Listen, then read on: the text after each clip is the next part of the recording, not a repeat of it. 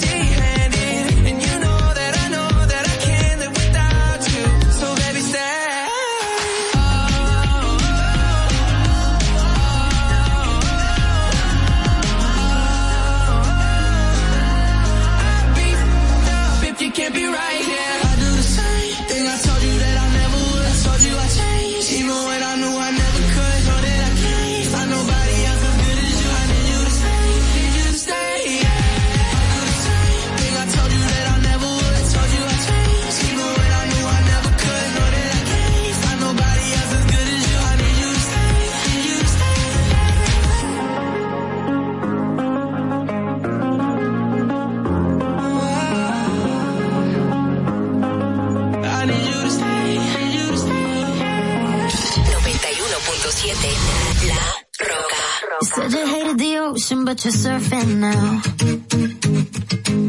I said I love you for life, but I just sold our house.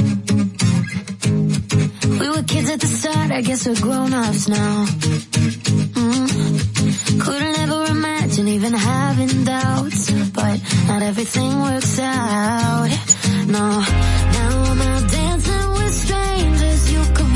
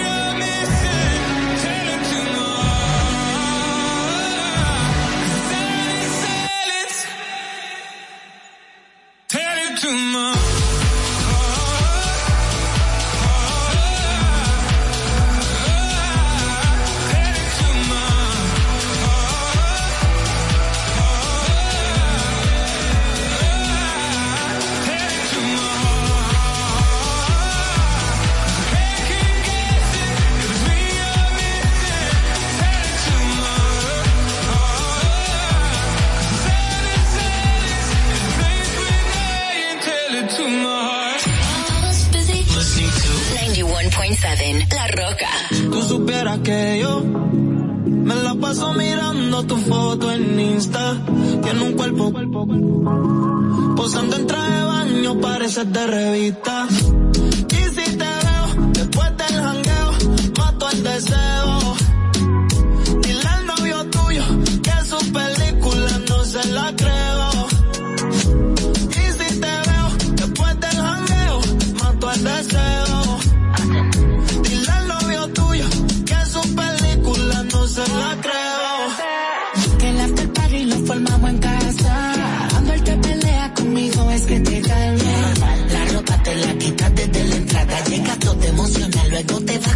nada. Dice que tiene novio, pero no como yo.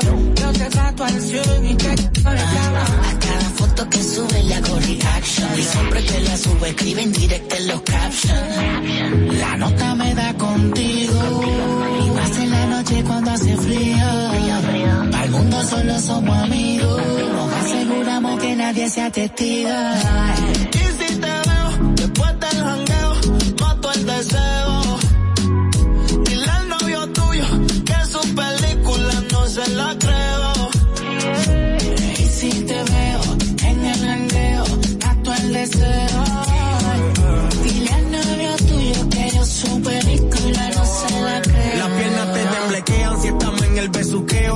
el jangueo, el booty te lo capitaneo. No pasa de moda siempre que la veo. Te en su apogeo, voy directo sin rodeo. Tranquila, tú sabes con qué me saquen pecho. A ninguno se la capeo. Con la nota en alta viendo tus fotos en el quiqueo. Eh, eh. Después del misioneo, llego a tu casa y te dejo al lado del buzón como el correo. Solo, Mickey, wow. solo, solo. Después del jangueo, recuerda detrás de mí están los feos. Mala mía me amarró el oseo si no se puede hoy, pues luego te veo. Y si te veo, después del jangueo, mato el deseo. Dile al novio tuyo que su película no se la creo. Y si te veo en el jangueo, mato el deseo. Dile al novio tuyo que yo su película no se la creo.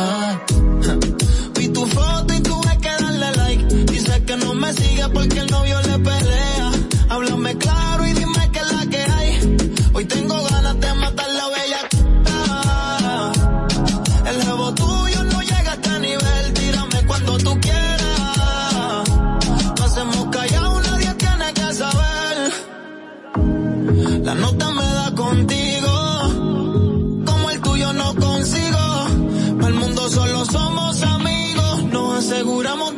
Y si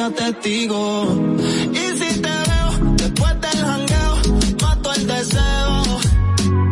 Dile al novio tuyo que su película no se la creo. Y si te veo en el jangueo, mato el deseo. Dile al novio tuyo que yo su película no se la creo. Bebé, déjate llevar por el low. Walter, baby. I'm rising. States. Manso asqueroso sentido para baby. Con toda la factoría del flow completa. El flow Factory. X. The Professor. Acá el bar. JX. Latin Music Baby. Ey. Indicando Bayona. JH Beats y Cribas. Yes, we are. The favorite. La Roca 91.7.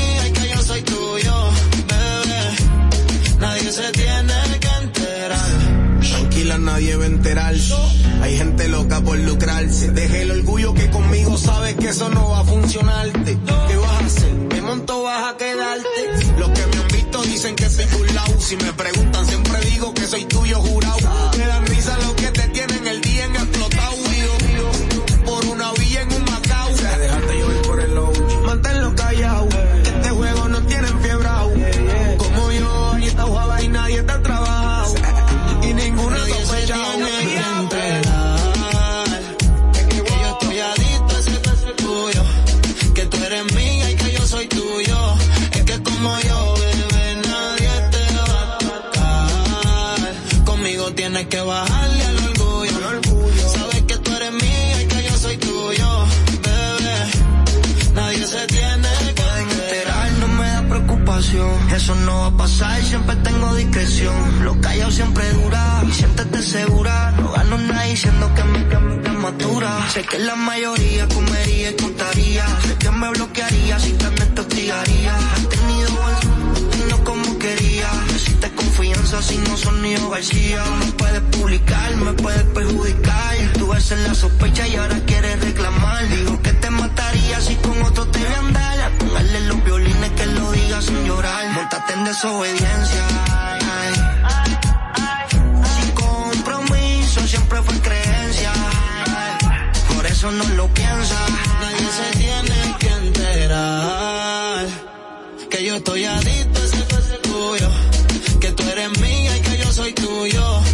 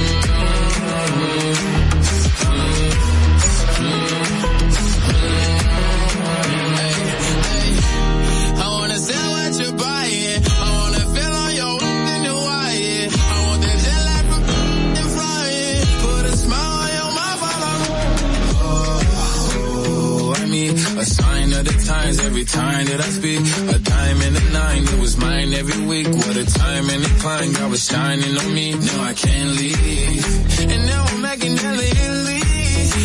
want the best in my league. I only want the ones I envy. I envy.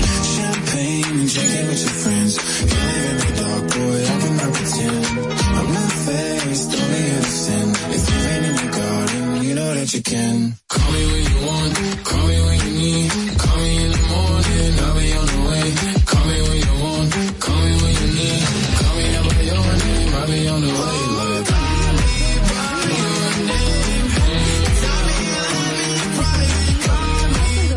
Y junto a mis compañeras Oglenesia Pérez, Carla Pimentel y Madeline Peña. Vamos a estar aquí llevándole las informaciones, debates y comentarios de interés. Estamos de lunes a viernes aquí en Distrito Informativo de 7 de la mañana a 9 a través de la Roca 91.7. ¿Cuál es la necesidad de una madre embarazada? Estar consumiendo alcohol para hacerte sentirla graciosa o para hacer demostrar al otro que tú estás teniendo un nivel de vida igual que las otras. La República Dominicana hacer más para que todos podamos tener asistencia psicológica y psiquiátrica al alcance de nuestras manos, por favor. Eso es muy importante. Lo que sucede es que el ITIQUE, además de que ahora es obligatorio, eh, reúne tres, tres formularios diferentes. Y me parece muy injusto que ustedes, que son cotizantes, que me pagan a mí, porque yo soy empleado de ustedes, porque yo cobro con sus impuestos. Qué bueno que usted lo sabe, ¿eh? me importa tanto tu vida como la mía. Claro, primero me importo yo, porque desde mi bienestar yo podré amarte de forma correcta. Sé que hay tanta gente haciendo comunicación que no debería, que no, no estudió la carrera, que no se preparó para hacerlo. Y entonces, inclusive, llegan a tener renombre y peso y la gente toma como cierto lo que sale de su boca y, y eso es tan delicado. Bueno, muchísimas gracias a todos ustedes, Ogla, Carla. Le quiero dejar con esta frasecita que para mí siempre ha sido muy importante en el momento que digo, ¿por qué no tengo esto o por qué no tengo lo otro? Y me, me recuerdo a mí misma que lo importante no es qué tanto yo tengo, sino lo que yo hago con lo poco o mucho que tenga. Muchísimas gracias y bendecido día para todos. Distrito Informativo. RCTV HD, El Gusto Producciones, Dominican Network y Vega TV Canal 48 de Claro y 52 de Altiz presentan a Dolphy Peláez, Oclaenecia Pérez, Carla Pimentel y Natalie Faxas en Distrito Informativo.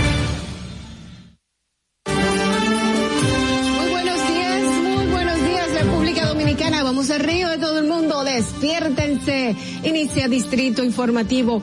Muchísimas gracias por acompañarnos para hoy, 4 de mayo del 2022. Gracias, gracias por acompañarnos. Recuerden que estamos de lunes a viernes de 7 a 9 de la mañana con ustedes aquí en La Roca 91.7 FM. Si vas en tu vehículo, te acompañamos, te acompañamos al norte hasta Villa Altagracia, por el sur hasta San Cristóbal, el este hasta hasta San Pedro de Macorís. Además, usted puede vernos en nuestro en nuestro canal de YouTube. Estamos en vivo ahora mismo, estamos streaming.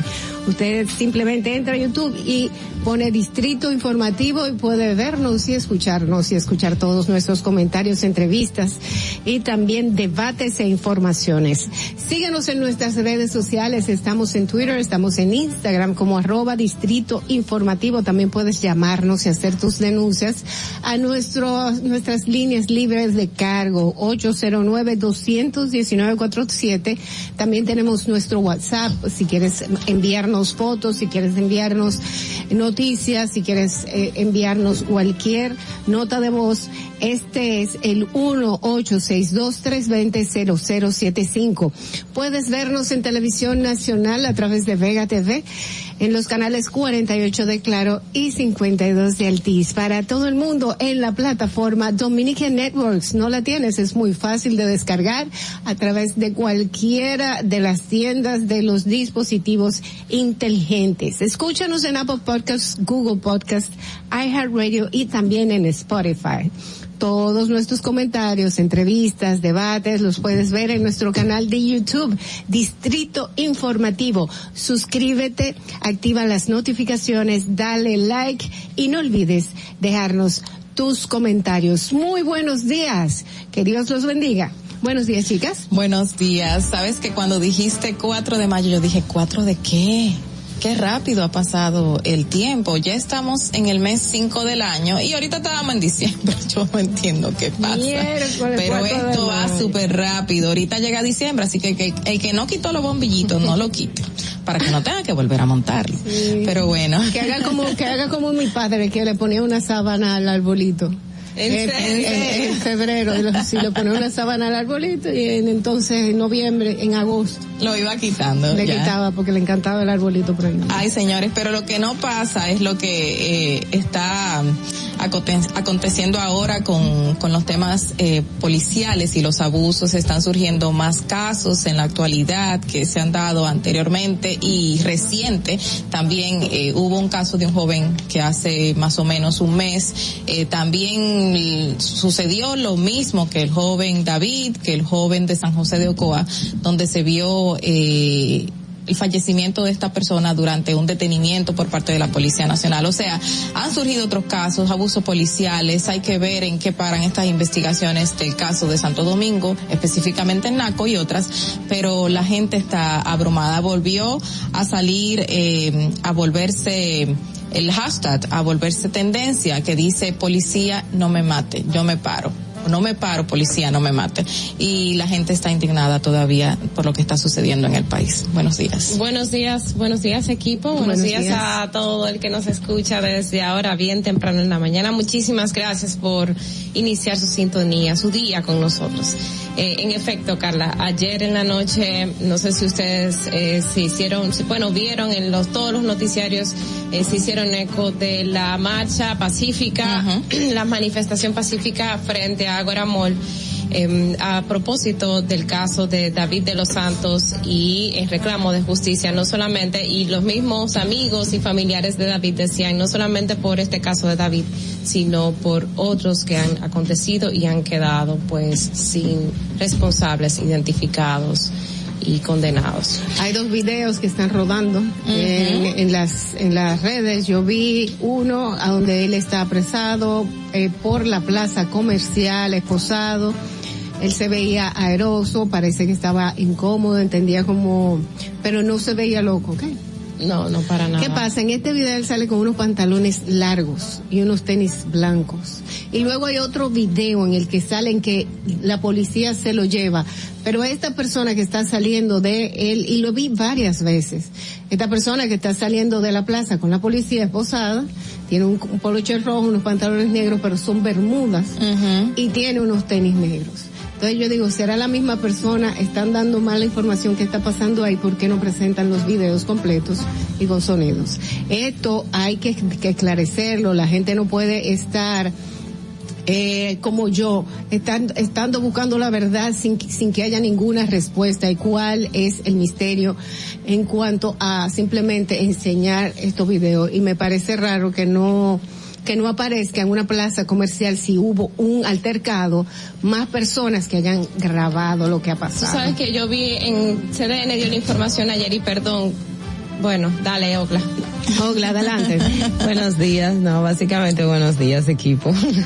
Buenos días, eh, eh, Ogla, gracias. Bueno, vamos a ver qué pasó un día como hoy y comentamos eh, más, más cosas un poquito más adelante. Vamos, Fernando. Que no se te olvide, en el Distrito Informativo, Dominica Networks presenta Un día como hoy. Un día como hoy, 4 de mayo de 1996, el presidente Joaquín Balaguer denuncia supuestos planes de Francia, Canadá y Estados Unidos para fundir la República Dominicana con Haití para justificar su denuncia de que el padrón electoral ha sido haitianizado. Un día como hoy, en el año 2005, la Comisión Nacional de Ética y Combate a la Corrupción pide al Ministerio Público y a la Contraloría investigar las denuncias sobre las irregularidades en la construcción y equipamiento del edificio de la Suprema Corte de la Justicia y la Procuraduría General. Un día como hoy, en el año 2011, llega al país el presidente venezolano Hugo Chávez Frías, en visita de trabajo con su par dominicano Leonel Fernández, para discutir acuerdos en materia de lucha antidrogas, de comunicaciones y el campo petrolero.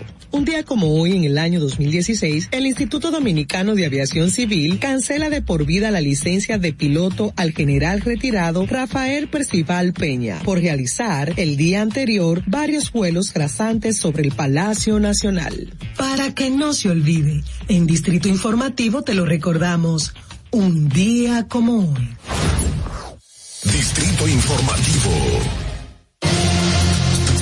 7 y 7 de la mañana, aquí Dolphy Peláez, Ogla, Necia Pérez, Carla Pimentel y también Natalie Faxas con ustedes. Y a continuación las principales noticias en Distrito Informativo para hoy que es miércoles 4 de mayo del 2022. El presidente de la Comisión de los Derechos Humanos de la Cámara de Diputados, Juan Dionisio, dijo este martes que los casos como el de David de los Santos muestran la necesidad de eliminar y desbaratar la Policía Nacional.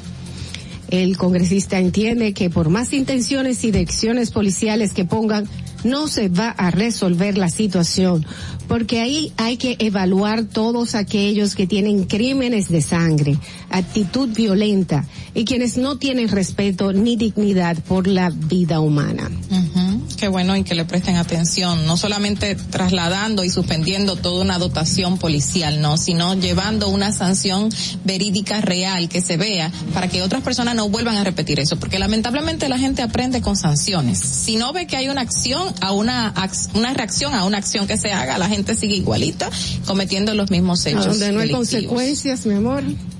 Mira, y, quiero en ese mismo orden, para seguir el ritmo de la información, que anoche el inspector general de la Policía Nacional en el programa 55 Minutos que dirige Yolisa Céspedes, a, a- eh, Céspedes afirmó que en los casos que se han visto, eh, en los últimos casos, aparentemente, las últimas muertes de ciu- de ciudadanos después de haber sido detenidos por la Policía Nacional han puesto a la institución en el ojo público. Sin embargo, el inspector general de la Policía, general de brigada, Claudio Peguero, sostuvo que en ninguno de los casos hubo agresión o exceso de la fuerza por parte de agentes policiales. Bueno, Es, que yo no puedo. Textualmente. Es que a veces aparecie- pareciera que hay un patrón que está pasando cosas que no necesariamente después de que haces las investigaciones son así. Pasan y han pasado situaciones de exceso y nosotros tenemos una cantidad importante de investigaciones y sanciones por exceso de uso de la fuerza. En estos últimos casos no hubo exceso por parte de la Policía Nacional.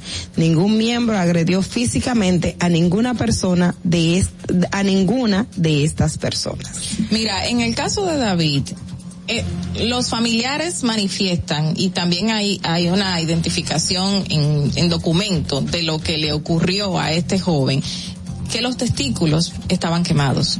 Qué loco, qué persona atenta de esa manera contra sí mismo. Estaban quemados. Sí, sí, y él quemados. estaba preso. Exacto. ¿Qué No tenía tipo de dientes. artefacto? Eh, no tenía dientes. ¿Qué tipo de artefacto tenía él encima para autolacerarse de esa Y- manera? Porque yo no sé si ustedes han, ido al destacamento de NACO, pero si usted tiene un choque o si usted tiene algún problema o lo van a llevar para un destacamento, el de NACO queda eh, casi siempre cerca de donde andamos, lo que andamos en el centro de la ciudad. Y la gente que está presa está en una celda que no tiene nada. Exacto. Se supone que si a ti te apresan, te quitan todo lo que tú tienes encima. Tú no puedes tener ningún fósforo, tú no puedes tener ningún encendedor con que tú te estás haciendo ese daño. Y si te están viendo, no te van a detener. O sea, son tantas incongruencias Yo que lamentablemente que- no quedan en video y, y por eso esta persona puede sostener esa información. No, no, no es eso. O sea, usted me está diciendo que en ese caso particular lo que hubo fue negligencia. Yo lo que quiero saber, a mí lo que la policía me está dejando entender es que a David de, los Santos no lo llevaron al destacamento. ¿Dónde Hay fue que le hicieron todo eso? Mira- o sea, no fue al destacamento. ¿Dónde fue que se lo hicieron? Hay tantas cosas y deberían salir a relucir y me imagino que va a ser así, esperemos que sea así, que vamos entonces a decir eh, esto fue lo que ocurrió y esto es lo que no puede volver a pasar. Señores, en otra información, eh, el Ministerio Público pidió a un tribunal la imposición de 10 años de prisión y el pago de una multa de 7 millones de dólares en contra de los acusados de recibir sobornos de los 3.5 millones de dólares distribuidos por la empresa brasileña la aeronáutica, Embraer para beneficiarse como suplidora de ocho aviones Super Tucano. El juicio se ventila en el tercer tribunal colegiado del Distrito Nacional contra el mayor general retirado Pedro Rafael Antonio eh, Peña, Peña Antonio, exministro de Defensa, el coronel Carlos Pichini Núñez, el exdirector de proyectos especiales de la Fuerza Aérea Dominicana y el empresario Daniel Aquino Hernández, así como de las empresas 4D Business Group y Magic Core. Si recordamos ya tenemos eh, unos cuantos años que se está llevando a cabo este proceso desde el año 2016 y se presentó una acusación en el año 2017. Hasta ahora se va a conocer este sometimiento. En otro orden, este miércoles el Ministerio Público se prepara para presentar las pruebas contra Adam Cáceres y los demás encartados en el, en el eh, societario de corrupción. No, sería en el caso de corrupción religioso militar denominado Operación Coral. Este martes, la Procuraduría Especializada de Persecución de la Corrupción Administrativa, PETCA, y la Dirección General de Persecución tienen que dar cumplimiento al, pa- al plazo otorgado por el juez del primer juzgado de la instrucción del Distrito Nacional, Raimundo Mejía, para presentar acto conclusivo contra Adam Cáceres y los demás implicados en la Operación Coral. Recordemos que eh, ya se venció el plazo para presentar la acusación y lo que se hizo fue una intimación al Ministerio Público y la, y la intimación, de acuerdo al cálculo del plazo, vencería en el día de hoy. Es decir, tienen hasta hoy para depositar el expediente o la acusación formal, si no, el caso se archivará. Ya lo vi faltando 10 minutos para las 12. bueno, sí, eh, ellos hacen eso. Pero Sí. recuerden, señor, que yo estaba esperando, eh, estaban esperando este, que Las la Cámara de Cuentas. las investigaciones especiales. Exacto. Bueno, y en otro orden, panelistas de la Sociedad Interamericana de Prensa, la CIP, y de la Asociación Internacional de Radiodifusión participaron de mesas de trabajo sobre la viabilidad de los medios de comunicación en América Latina y el Caribe, en la que se reclamó a las plataformas digitales que paguen un precio razonable, justo y universal por los contenidos periodísticos que distribuyen y monetizan. En la actividad a propósito de la celebración del Día Mundial de la Libertad de Prensa en, que la UNESCO celebró en Uruguay, Guillermo Scheck presidente de la Asociación de Diarios y Periódicos de Uruguay, agradeció el reconocimiento de Naciones Unidas de que la sostenibilidad económica de los medios es necesaria para la salud de la democracia y la convivencia de los pueblos. Bueno. Bueno, eh, señores, no sé si alguno de ustedes tienen alguna otra información. Sí, en el día de ayer, miren, en el día de ayer y creo que antes de ayer igualmente, en los medios de comunicación local e internacional se ha, de- se ha dado a conocer la filtración de un documento, un borrador de una sentencia de la Corte Suprema de los Estados Unidos, en la cual se prevé, o todo indica que eliminarían el derecho al aborto que se estableció desde el año 1973 a través de una sentencia famosa que ahora no tengo el nombre eh, con exactitud. Sin embargo, eh, esto genera dos situaciones. Una, el tema de los derechos que ya en Estados Unidos desde hace muchísimos años se habían establecido a través de esa sentencia y que no precisamente fue a través de un de una ley, sino a través de una disposición jurisdiccional que tiene que tiene carácter constitucional y de ley como tal. Y la otra es un aspecto gravísimo que es primera vez en la historia que se ha filtrado un borrador de una sentencia de un alto tribunal, lo que implica también un aspecto a la seguridad y a las decisiones e intromisión a la independencia y la función jurisdiccional en un estado o en un país como los Estados Unidos. Es decir, tenemos dos situaciones que son gravísimas o que son delicadas en ambas partes, pero viendo desde el punto de vista eh, jurídico y penal y todo lo que implica el aspecto judicial, esta filtración representaría de hecho una vulneración a un a un a un órgano eh, como es una Suprema Corte de Justicia y los responsables, bueno, ya veremos qué pasará en este tipo Mira, de casos. Esa, senten- esa sentencia o fallo histórico es del 1973. Se llama caso Roe versus Wade. Y esto es tan eh, in- indignante, o sea, como que nos deja sorpresivo que después de tantos años con esta libertad que tienen las mujeres de poder decidir de su cuerpo en Estados Unidos, pues pueda hacer que vuelvan esas restricciones que la cuales muchos países están tratando de huir ahora mismo y que Estados Unidos sea el, el que sufra estos cambios nos deja eh, mucho que pensar en dado caso de que se pueda dar. Eh, según informaciones, varios la situación actual está en que varios estados promulgaron restricciones del aborto. Texas Sur lo prohibió después de los seis semanas de embarazo, Eh, mientras que Kentucky Este, Florida Sureste, Idaho y Arizona aprobaron restricciones a partir de las 15 semanas.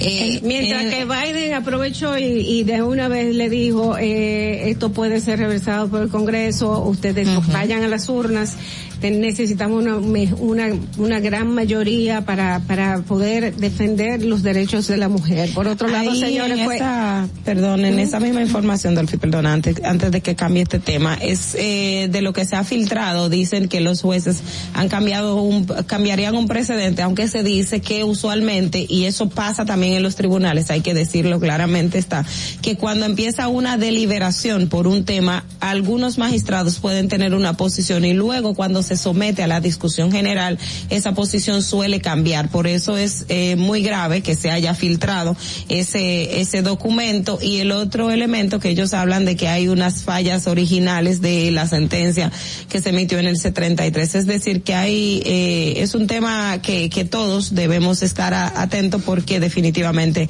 senta un precedente en, en toda la historia y pone en evidencia también los dos polos que existen en Estados Unidos, el ultraconservadorismo y los liberales, que ahora la corte, más. que ahora la corte está, eh, mayo- la mayoría son eh, personas ultraconservadoras. Señores, por último liberaron al diplomático dominicano que estaba secuestrado en Haití. Ah, Eso ajá. fue esta, esta madrugada. El agregado agrícola comercial de la República Dominicana, Carlos Guillén Tatis, quien había sido secuestrado por la banda haitiana Los 400 Mausú. Hasta el momento se desconoce si se trató de un operativo del pago de los 500 mil dólares que exigían de rescate, pero una fuente confirmó al periódico El Día donde saco la información que el diplomático se encuentra en muy buen estado físico y en la fotografía enviada al medio se puede observar a este de pies compartiendo con algunas personas eh, y Eh, bueno, pues gracias a Dios ya está sano y salvo y con su familia. Eh, el hermetismo con el que se trató, nosotros no pudimos como eh, medio periodístico pues conseguir más detalles pero quizás en un futuro pues él mismo o su familia pues puedan decir qué pasó ahí. Vamos señores hasta aquí los eh, titulares del día de hoy en Distrito Informativo, los principales titulares. Ahora vamos a continuar con una pausa y regresamos. Atentos, no te muevas de ahí. El breve más contenido en tu distrito informativo. Para una madre es bien difícil eh, querer que su hijo empiece un tratamiento y que no lo pueda hacer porque no tiene los recursos. Cuando un niño con anemia falciforme llega a una emergencia, no puede esperar. Un día fui a visitar a un niño al hospital, pero entró una madre desesperada y ya cuando su hijo llegó, pues murió inmediatamente. De ahí nace Apadríname por 500 pesos. Mensualmente durante siete meses hemos recibido 150 porciones de alimentos. Recibimos el apoyo del Plan Social, también de Promesa Cal. Hemos tenido un cambio excelente y hay mucha gente detrás orando porque esto salga bien. Gobierno de la República Dominicana. Si deseas tener acceso a todo lo que pasa en República Dominicana, debes obtener Dominican Networks. Es el primer sistema de cable dominicano para los dominicanos en el exterior. Aquí podrás disfrutar de todos los canales de televisión de República Dominicana, noticias, deportes, música, farándula y entretenimiento 24/7. Solo debes descargar nuestra aplicación en Roku, Amazon y Apple TV. E inmediatamente vas a disfrutar de todo el contenido de República Dominicana. Dominican Networks. Y, y aquí está el equipo del gusto, la bella Dolphy Peláez. Busquen un suape y busquen un recogedor porque me voy a regar. Lo acompaña ñonguito. Que usted se sacrifique tanto en su oficina hasta las 8 de la noche. El importado Harold Díaz. Lo mío es de hilo de Yedella. La más reciente adquisición, el actor más cotizado, más no, el mejor pagado, Oscar Carrasquillo. Y el hombre que gana menos que su mujer tiene que se sienta negro en la cama, en la intimidad. La enérgica, la del gritico, Samantha Díaz. Y quiero que sepan que tengo dos semanas haciendo dieta y ¿saben lo que he perdido? ¿Qué perdí? ¿Qué tiempo? 14 días de felicidad. Nuestra chama importada, Raterina Mesti. El otro está malhumorado, señores. Usted le tira un beso por la ventana. Juan Carlos Pichardo. Señores, esto es el gusto de las 12. Sintonice a partir de las 12 del mediodía por La Roca 91.7. Si quieres más diversión, no busques, no hay más. Te acompañan de lunes a viernes, de 12 a 2 de la tarde por La Roca 91.7 FM. E- El gusto de las 12. Durante 27 años que yo tengo viviendo aquí en el Moscú, las inundaciones aquí han acabado eh, prácticamente con todo casi lo que nosotros hemos tenido. Estaba yo con una incertidumbre, vas a llover, no vamos a inundar, otro año más inundado, pero gracias a Dios llovió y no nos inundamos. Y a nuestro señor presidente, porque era, continuó la obra. Estamos muy felices con él porque él nos ha tomado en cuenta, nos ha llevado de la mano. Eh, él nos ha tomado como la necesidad de nosotros, como si fuera parte de él. Hemos dado un cambio verdaderamente maravilloso.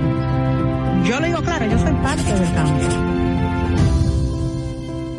Gobierno de la República Dominicana.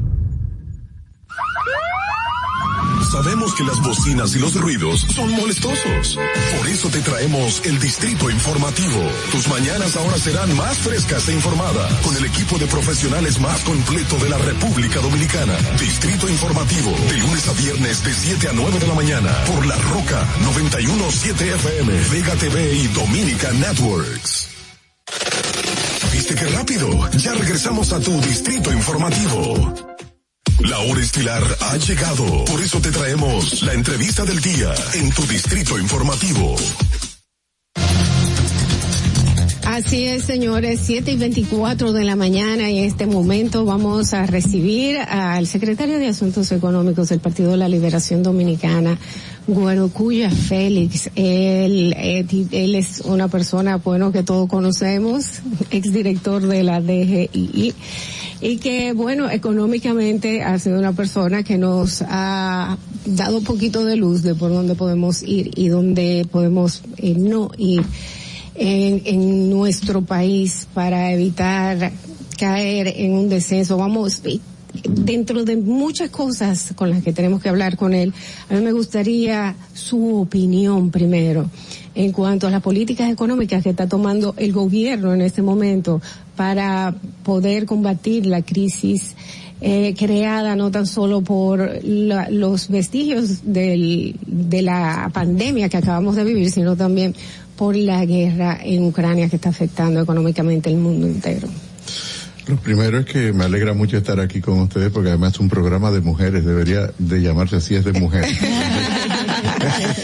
un programa de por lo tanto tengo que venir un poco más preparado porque hacen preguntas mucho más inteligentes. ¿Qué va, qué va?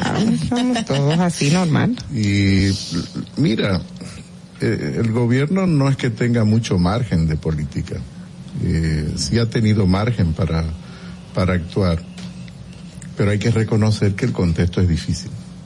Bien. Y, y, esto es importante ponerlo sobre la mesa. Eso no quiere decir que no tenga determinados márgenes. Y el gobierno ha ido desaprovechando esos pequeños espacios. Eh, si tomamos en cuenta de que, como tú bien has dicho, no solo son los efectos de la guerra de Ucrania que lleva dos meses, sino que vienen efectos productos de la pandemia. Es decir, uno de los efectos que generó la pandemia fue algo parecido a una crisis financiera profunda a nivel global. Sí. Con otros elementos sí. añadidos a la crisis financiera que fue el tema de la cadena de suministros, todos aprendimos lo que era cadena de suministro. nunca podíamos Nadie había hablado tanto. ¿no? Aprendimos en la crisis del 2008 lo de la subprime. Sí. Ahora aprendimos de la cadena de suministro. Quiere decir, el, el mundo ha estado sometido a, a, crisis muy recurrentes de forma muy cercana en el tiempo. 2008 la crisis financiera, no terminamos de recuperar la economía global ni todas las economías de los países a la misma velocidad entra la pandemia, es algo no previsto, una situación de salud global, prácticamente paraliza el funcionamiento de las economías.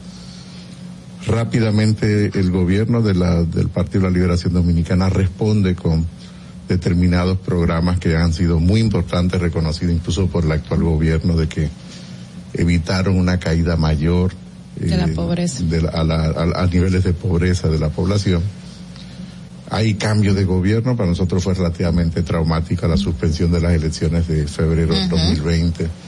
Ya todos conocemos esa sí. historia. Uh -huh. Ahora el gobierno nunca supo vender la urgencia que tenía ni la economía del mundo ni la economía dominicana. Y yo creo que ese es el error de fondo.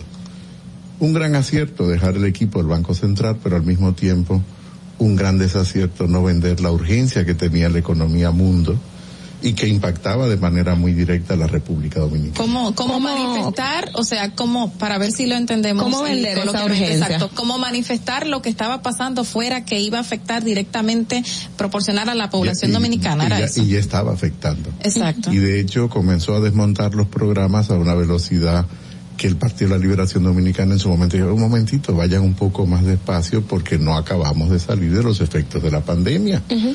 Es verdad que tiene un costo fiscal, pero los recursos fiscales o el, la capacidad de endeudamiento de un país se utilizan precisamente para mitigar el impacto que tienen las crisis en las personas cuando hay crisis. Pero en este para momento... eso tú utilizas, vamos a decirlo, los ahorros, ¿no? Uh -huh. En este momento, en este momento el gobierno está subsidiando, por ejemplo, la gasolina que se le ha ido medio presupuesto del año.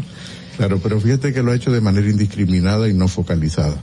No es que no tenga que subsidiar, yo creo que esa es la parte correcta. La parte que no ha hecho digamos, de manera más adecuada es la parte correspondiente a la focalización del subsidio porque es un subsidio universal. ¿A quién se debería subsidiar y a quiénes no? O sea, sectores. Pero quizás hay el problema, y perdón que interrumpen la pregunta, eh, sí, se ha, he, escucha- he escuchado a, a otros colegas suyos que hablan de que, por ejemplo, en materia de subsidio a las gasolinas es muy difícil focalizar el subsidio a las gasolinas y a los No, combustibles. no, no es cierto Bueno, porque lo hemos hecho en otro momento, no es la primera vez que tenemos incrementos importantes de los precios de los combustibles. Entonces, ¿cómo Ya- se haría? hemos tenido, eh, déjeme decirle que el, el incremento de los precios de los combustibles por encima de 100 dólares es algo recurrente, no es, es, es algo periódico.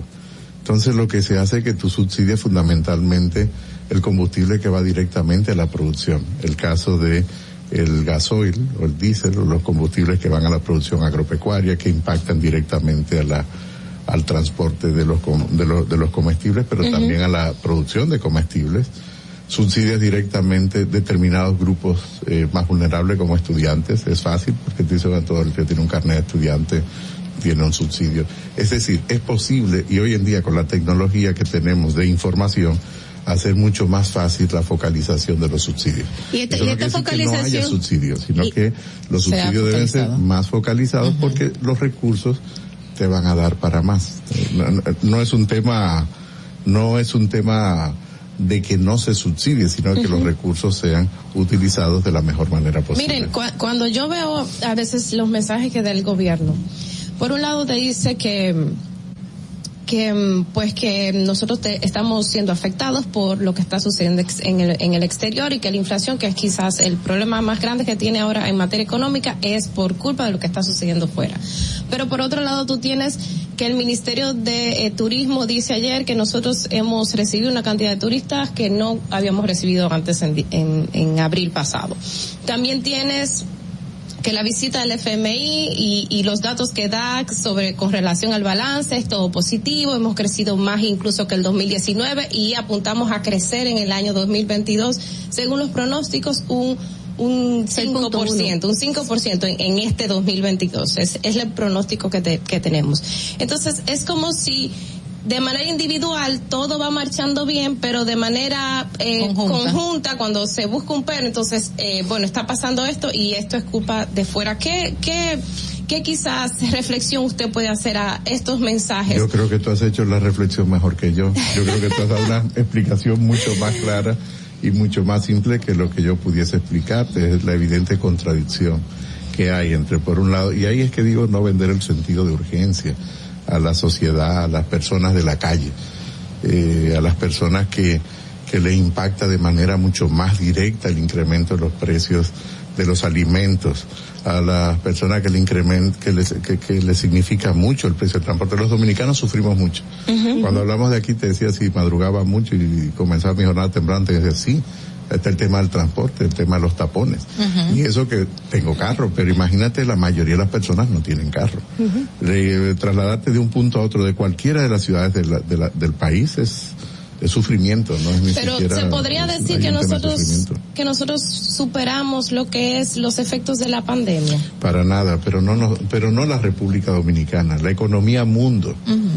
Porque no hemos sido capaces, la economía mundo, de restablecer todavía todo aquello que aprendimos que se denomina cadena de suministros. Y hemos visto que recientemente China ha cerrado uno de los principales puertos eh, comerciales. China es un importante suplidor a nivel global de bienes y servicios eh, terminados e intermedios, es decir, materia prima para fabricar otros productos, pero también productos terminados y si paraliza una parte de su comercio va a afectar la oferta y por lo tanto el nivel de precio de los que compramos esos bienes y servicios de China. Justamente eh, el presidente de la República manifestó este fin de semana, o solicitó, mejor dicho, que la oposición le dé consejos o, o le diga Propuestas. propuestas, exacto, esa sería la palabra, una propuesta para cambiar la situación o mejorarla. Y justamente el ex vicepresidente de la República, el señor Jaime David, dijo que el Partido de la Liberación Dominicana ha dado propuestas de manera responsable desde una Mira, posición. siendo- ¿Qué ha pasado? Siendo, siendo modesto, fui de los primeros que planteó las propuestas del Partido de la Liberación Dominicana. Y en abril del, del 2021 estábamos haciendo propuestas muy concretas, las reiteramos en junio. Incluso lo traje por escrito porque fue exactamente la misma nota que utilicé. ¿Cuáles son esas propuestas? Fíjate, nosotros decíamos, y ese era el título de la nota de prensa, ante el incremento sostenido de los precios, el Partido de la Liberación Dominicana cuestiona la mínima acción del gobierno. El ingreso de las personas se redujo de 100 pesos a 90,35 en el último año. Hoy el día la disminución del ingreso es mayor porque la inflación, la inflación. sigue siendo importante. Y voy directo a las propuestas. Dice, el Partido de la Liberación Dominicana entiende que el tamaño de los retos que enfrenta la República Dominicana requiere de un plan y acciones coherentes que tomen en consideración, entre otros aspectos. A. Ampliar los programas de transferencias focalizados para proteger a las personas de menores ingresos, enfatizando alimentos, transportes y vivienda. Estamos hablando de esto desde un año. B. Propiciar de manera decidida el diálogo entre trabajadores y empresarios para el incremento de los salarios y recuperar la capacidad de consumo. C. Realizar en la mayor brevedad posible consulta con los sectores productivos afectados, particularmente los del sector agropecuario y los demás relacionados con la canasta básica para determinar de forma conjunta un curso de acción que mitigue el impacto del incremento de los precios de los insumos. D. Mantener incentivos fiscales por sectores desmontables de acuerdo a su velocidad de recuperación con énfasis en las pequeñas y medianas empresas. Esto tendría la finalidad de evitar la destrucción del tejido productivo y por la vía de consecuencia la pérdida de empleos. E. Restablecer el sistema de subasta para las importaciones de productos de origen agropecuario, respetando los acuerdos comerciales y evitar privilegios. Pero seguimos haciendo propuestas. Hace poco menos de dos semanas hicimos propuestas en el marco de la Cámara de Diputados a propósito de no estar de acuerdo con la disminución de arancel cero. Entonces es que no le llegan las propuestas o cómo es porque él dice que le hagan unas propuestas. que no ha habido la capacidad de leer adecuadamente o de escuchar adecuadamente a los partidos que hoy en día somos de la oposición. Eh, yo he visto dentro de esas cosas que se ha aumentado eh, el sueldo. A ver, eh, hicimos una, en su momento un análisis del incremento de salario. Ese incremento de salario eh, vamos a decir que fue muy pírrico, era mucho más propaganda que efectivo la, la realidad del, incremento de los salarios. Vamos a recibir esta llamada que viene de fuera. Buenas, Distrito Informativo. Muy buenos días. Buenos, días. José Jiménez desde la ciudad de Nueva York, chicas. Hola José, buenos días. Bienvenida, señor Guarocuya, bienvenido, ah, señor Guarocuya. Mm, eh, no, no lamento que usted esté aquí en este programa ahora, pero me hubiera encantado poderle hacer estas preguntas cuando usted fue funcionario. Por supuesto, y seguro que te hubiese respondido. Pero quizá vuelva a hacerlo de nuevo en algún momento y, y, quizá pueda tomar alguna de esas medidas que ustedes están proponiendo. Eso va a depender de la confianza que nos dé la ciudadanía y la capacidad que nosotros tengamos como partido de volver a conquistar la simpatía. Hay otra pregunta. mientras, mientras, mientras Danilo a la cabeza es muy difícil, va a, va a suceder eso. Entonces, y esa es su opinión. mire señor, claro, señor Guarocuya, ahora mismo, como se dice, desde el como se dice en el béisbol, desde de, de, el área de los fanáticos, todo el mundo eh, sabe eh, jugar mejor eh, que cuando uno está en el centro. Pero, por ejemplo, cuando usted fue funcionario, todas las propuestas que, que, estaba poniendo, o sea, no, no, no se aplicaron muchas cosas que iban lamento en detrimento lamento decirte, José, que no que no fue así. Si tú hicieras... Pero déjame terminar, pero déjame terminar porque, porque no solo es la propuesta de usted ahora, sino lo que le voy a preguntar. Si hicieras una revisión de las decisiones que tomamos en su momento o de los comentarios que me tocó hacer en las diferentes posiciones, no solo fui director de impuestos, fui director nacional de planificación o superintendente de valores, verás que cuando tuve que ser crítico fue muy crítico con mi propia administración y al mismo tiempo fui muy activo cuando nos tocó eh, todo el tema del impacto de la crisis en, el del año 2008 que para la República Dominicana vinimos sintiendo en el 2009. Y muchas de estas propuestas se basan en la experiencia, las medidas de política que tomamos en el 2009 y el 2010. Ok, aquí voy con mi pregunta. Ahora hay dos temas importantes que afectan grandemente a cualquier persona que ponga una empresa del tamaño que fuera en República Dominicana. El pago del ITEVIS a los días 20 y el anticipo. Digo esto porque el, el, financiamiento, cuando uno vende cualquier cosa, si usted no financia, si usted no vende fiado, usted no va a vender. Sin embargo, el fiado allá no está regulado. Usted tiene que vender eh, a crédito, por decirle así, por 30, 60, 70, 80 días, hasta por un año. Sin embargo, a la DGI hay que pagarle ese ITEVI eh, eh, fielmente. Si no, usted entra en mora aunque usted no haya cobrado esa factura nunca. Esa es una. Igual lo del anticipo. Que ahora mismo pedirle al gobierno eso, que le quiten eso, con esta crisis mundial, como usted dice, sería imposible. Decirle, no, el gobierno necesita ese anticipo. Pero los gobiernos de ustedes, ustedes vendieron una bonanza tremenda, que todo estaba bien, y nunca lo quitaron el anticipo. Eh, yo Entonces, quiero, yo la- recordarte que en mi etapa de director de planificación sacamos la Estrategia Nacional de Desarrollo. Y que en la Estrategia Nacional de Desarrollo, que es una ley, se Gracias, contempla la necesidad de un pacto, de un pacto fiscal. Y que comenzamos con el pacto eléctrico, primero con el pacto educativo, seguimos con el pacto eléctrico, no nos los aprobó el actual partido de gobierno, nosotros sí le aprobamos el pacto eléctrico al inicio del gobierno. Y Pero es pendiente- que y era está precisamente porque en el pacto eléctrico habían unas cosas que de hecho la propia sociedad civil no estaba de acuerdo. Pero fíjate tú, la propia sociedad civil que en su momento apoyó cuando lo presentó el Partido de la Liberación Dominicana, pero quien lo cuestionó fue el Partido Revolucionario Moderno, Ujú. hoy en el gobierno, que luego presentó exactamente el mismo pacto, ni Sin siquiera se ninguna modificación. y si, no, ni siquiera la fecha. Ni siquiera la Yo fecha. tengo entendido creo- que sí se no, hicieron no, no. modificaciones en Yo- ese yo te- Ah, el le sugeriría que lo revisase. No, o sea, el Le pacto sugeriría que lo revisase. se- en el 2017 se se, Se pospuso. se, se pospuso y en el 2000 cuando se, o sea, ahora Se cuando se, presentó. se firmó ni siquiera le cambiaron las fechas ya para actualizarlo. Fíjate Así. tú. Entonces, eh, ¿qué te digo? Eh, son temas que ya están en la cancha de la actual administración. Ya yo, mi gobierno fue pasado, ya, ya, ya es pasado. ¿Usted, usted estaría, ¿Usted estaría de acuerdo con que se elimine el anticipo? Fíjate que eso debería ser parte de la mesa de discusión en el marco del pacto fiscal. ¿Por qué? Porque modificar la estructura impositiva requiere tocar muchos temas al mismo tiempo. De eso no quiere decir que técnicamente no sea posible. Claro que técnicamente es posible, pero requiere tomar muchas decisiones al mismo tiempo y requiere un consenso muy amplio.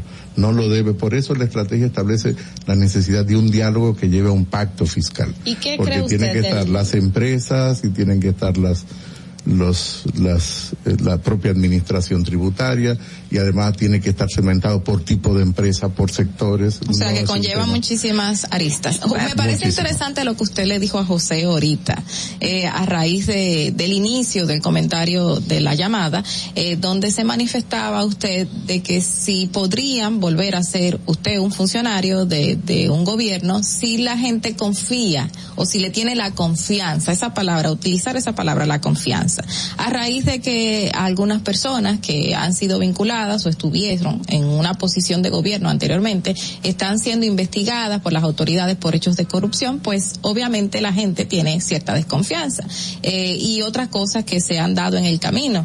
¿Usted cree existiría una confianza futura para que Danilo Medina pueda primero salir a las calles a hacer campaña porque está siendo muy cuestionado ahora mismo con eso y segundo tener una posición nueva vez en la Fíjate presidencia? que el Partido de la Liberación Dominicana ha sido muy claro respecto a los sometimientos y a las acusaciones e investigaciones. Y ha dicho desde el primer momento que quien tiene la, tenga responsabilidad individual sobre los temas que se les acusa, tiene que responder a- ante la justicia.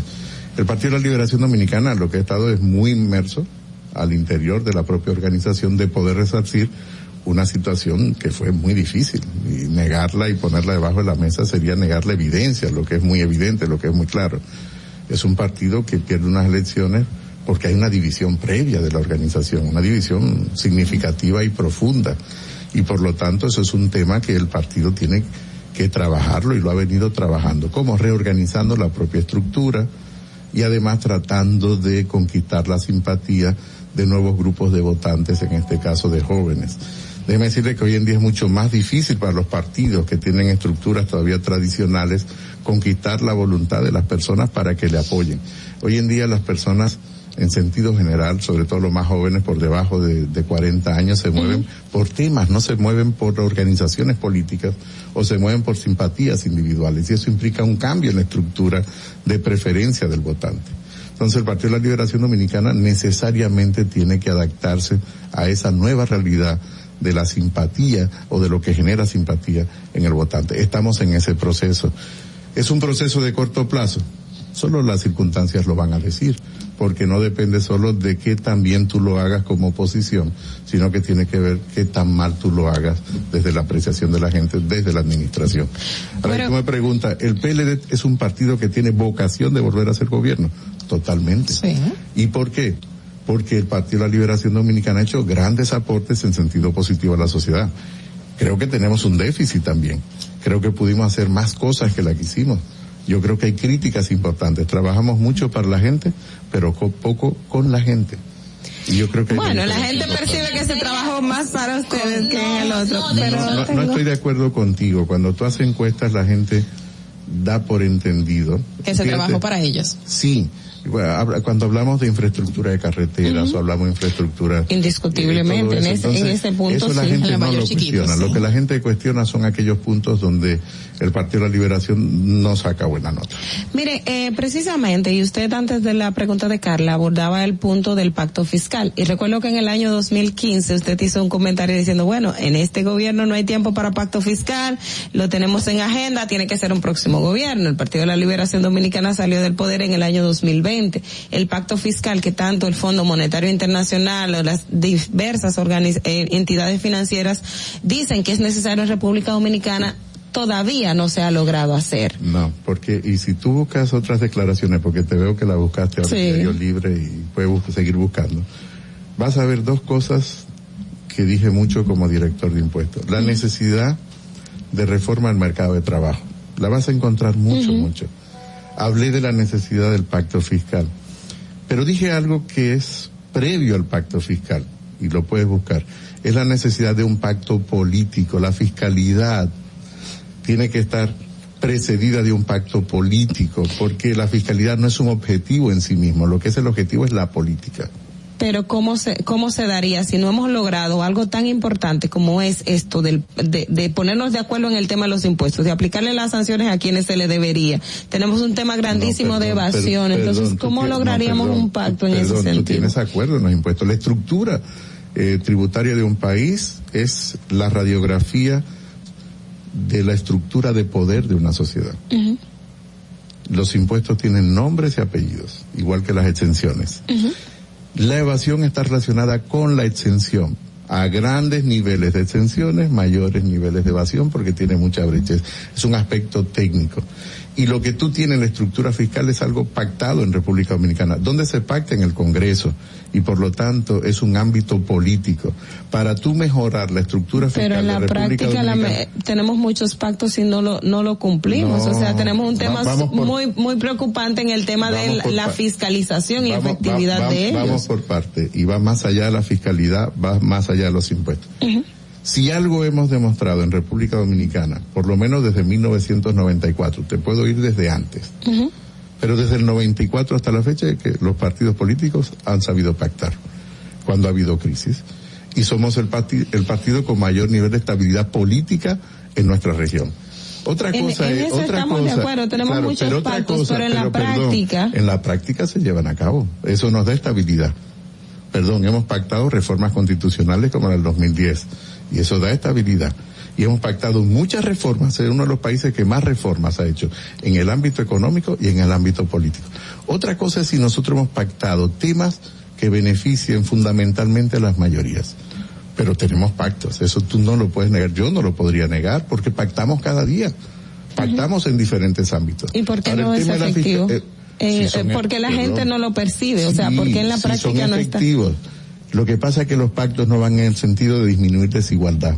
Los pactos no van en el sentido de reducir brechas que le den más oportunidad sobre todo a las personas. Entonces no son efectivos. Perdón, en la sí, medida- en la perdona, medida que yo perdona, puedo- la efectividad de un pacto está en función de su objetivo. ¿A dónde va? Entonces, Exacto. claro, entonces tú no lo puedes medir en base a tu visión, sino al objetivo que se planteó quienes establecieron. La pregunta es que no son los pactos correctos o que no son las acciones no son correctas. las- Yo creo que esa es la pregunta ahora adecuada. Ajá. Yo creo que podemos hacer pactos con mayores calidad para mejorar la, la vida de las personas. Esa sería Porque- la respuesta. porque mientras- mientras Pero más no co- porque no sean efectivos. Eso Porque no, no- porque no están causa focalizados en quien lo necesita. El PLD, eh, Eh, no, volvemos a un tema y, y probablemente que es un tema semántico, pero de mucha Sí. importancia. Sí, ok. Si tú pactas eh, determinados acuerdos políticos, por ejemplo, pactar la ley de partidos, se pactó, es porque te le da mayor estabilidad al sistema de partidos. Claro, entonces el objetivo era dar estabilidad al sistema de partidos, aunque luego tenga que volver sobre ella, reformarla, ajustarla, pero pactaste. Y pactaron las principales fuerzas políticas. Entonces, Entonces no es que no se efective. Ahora tú me preguntas, ¿usted estuvo de acuerdo, usted, con todo lo que se pactó? Yo te diría, no. Eh, ¿Usted está de acuerdo con reformas que se han hecho con muchas y con otras no? A ver, pero no porque no hayamos tenido capacidad de pactar. Por ejemplo, yo echo de menos en el diálogo que se tiene sobre reformas que no se haya eh, puesto sobre la mesa para pactar la reforma política del territorio. Y eso. Eh, por- ah, bien, la constitución, fíjate tú, la constitución del 2010 establece que República Dominicana debe subdividirse territorialmente en regiones, provincias y municipios, que las regiones contienen la provincia y los municipios, y es la unidad básica para articular la política pública en el territorio.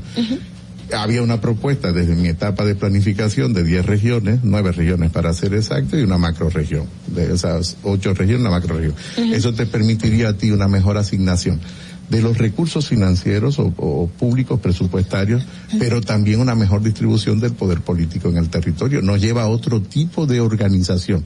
Es posible tener, por ejemplo, 154 extensiones de la Universidad Autónoma de Santo Domingo.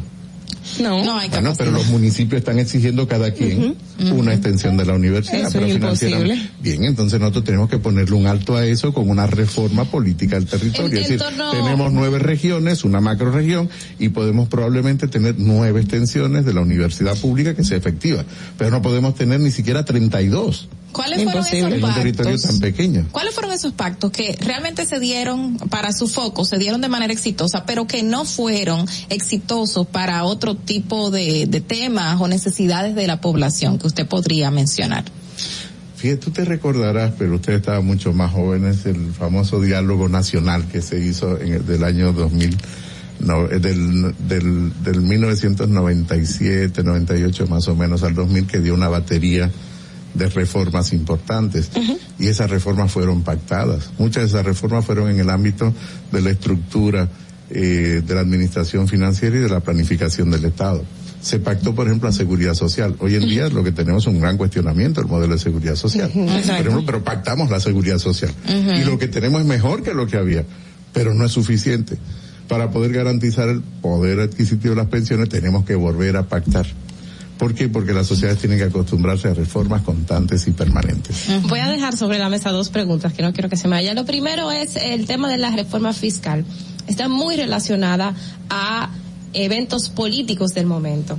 Entonces, el PLD, bueno, no sabía que necesitaba una reforma fiscal, pero No, la pospuso, la pospuso, le pasó la bola al PRM, el PRM de inicio decía, bueno, hace falta la reforma fiscal y la has pospuesto, la has pospuesto cada año. Entonces, me gustaría su- tener su reflexión en torno a la reforma fiscal y a la posición a la coyuntura política de ese momento, como usted la ve. Y lo segundo, esto es algo muy, muy particular, pero sí me gustaría saber si tiene una opinión al respecto sobre los efectos que tendría en el país el hecho de que se anunciara eh, que Estados Unidos pues ya tiene la ya la República Dominicana tiene ya la posibilidad de exportar carne Carnes. de res hacia los Estados Unidos si eso usted ve que qué impacto podría tener en el aspecto económico en el país Bueno, lo- voy por lo último. Dale, dale.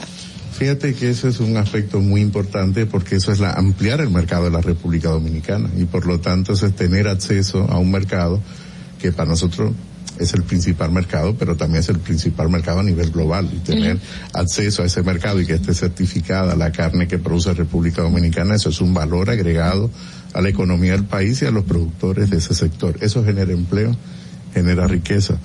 Lo que tenemos que seguir mejorando es la productividad del sector para poder tener acceso en cuotas cada vez mayor a ese mercado. Quiere decir que yo creo que es una de las noticias más positivas que hemos tenido en lo que va del año. O sea, fíjate que todo lo que hablamos es negativo en el sector agropecuario porque los precios, bueno, pero yo creo que esa es una noticia totalmente positiva para la economía del país y para la industria cárnica eh, de manera muy particular. No, pactamos muchas reformas, hicimos muchas reformas. La memoria es muy frágil.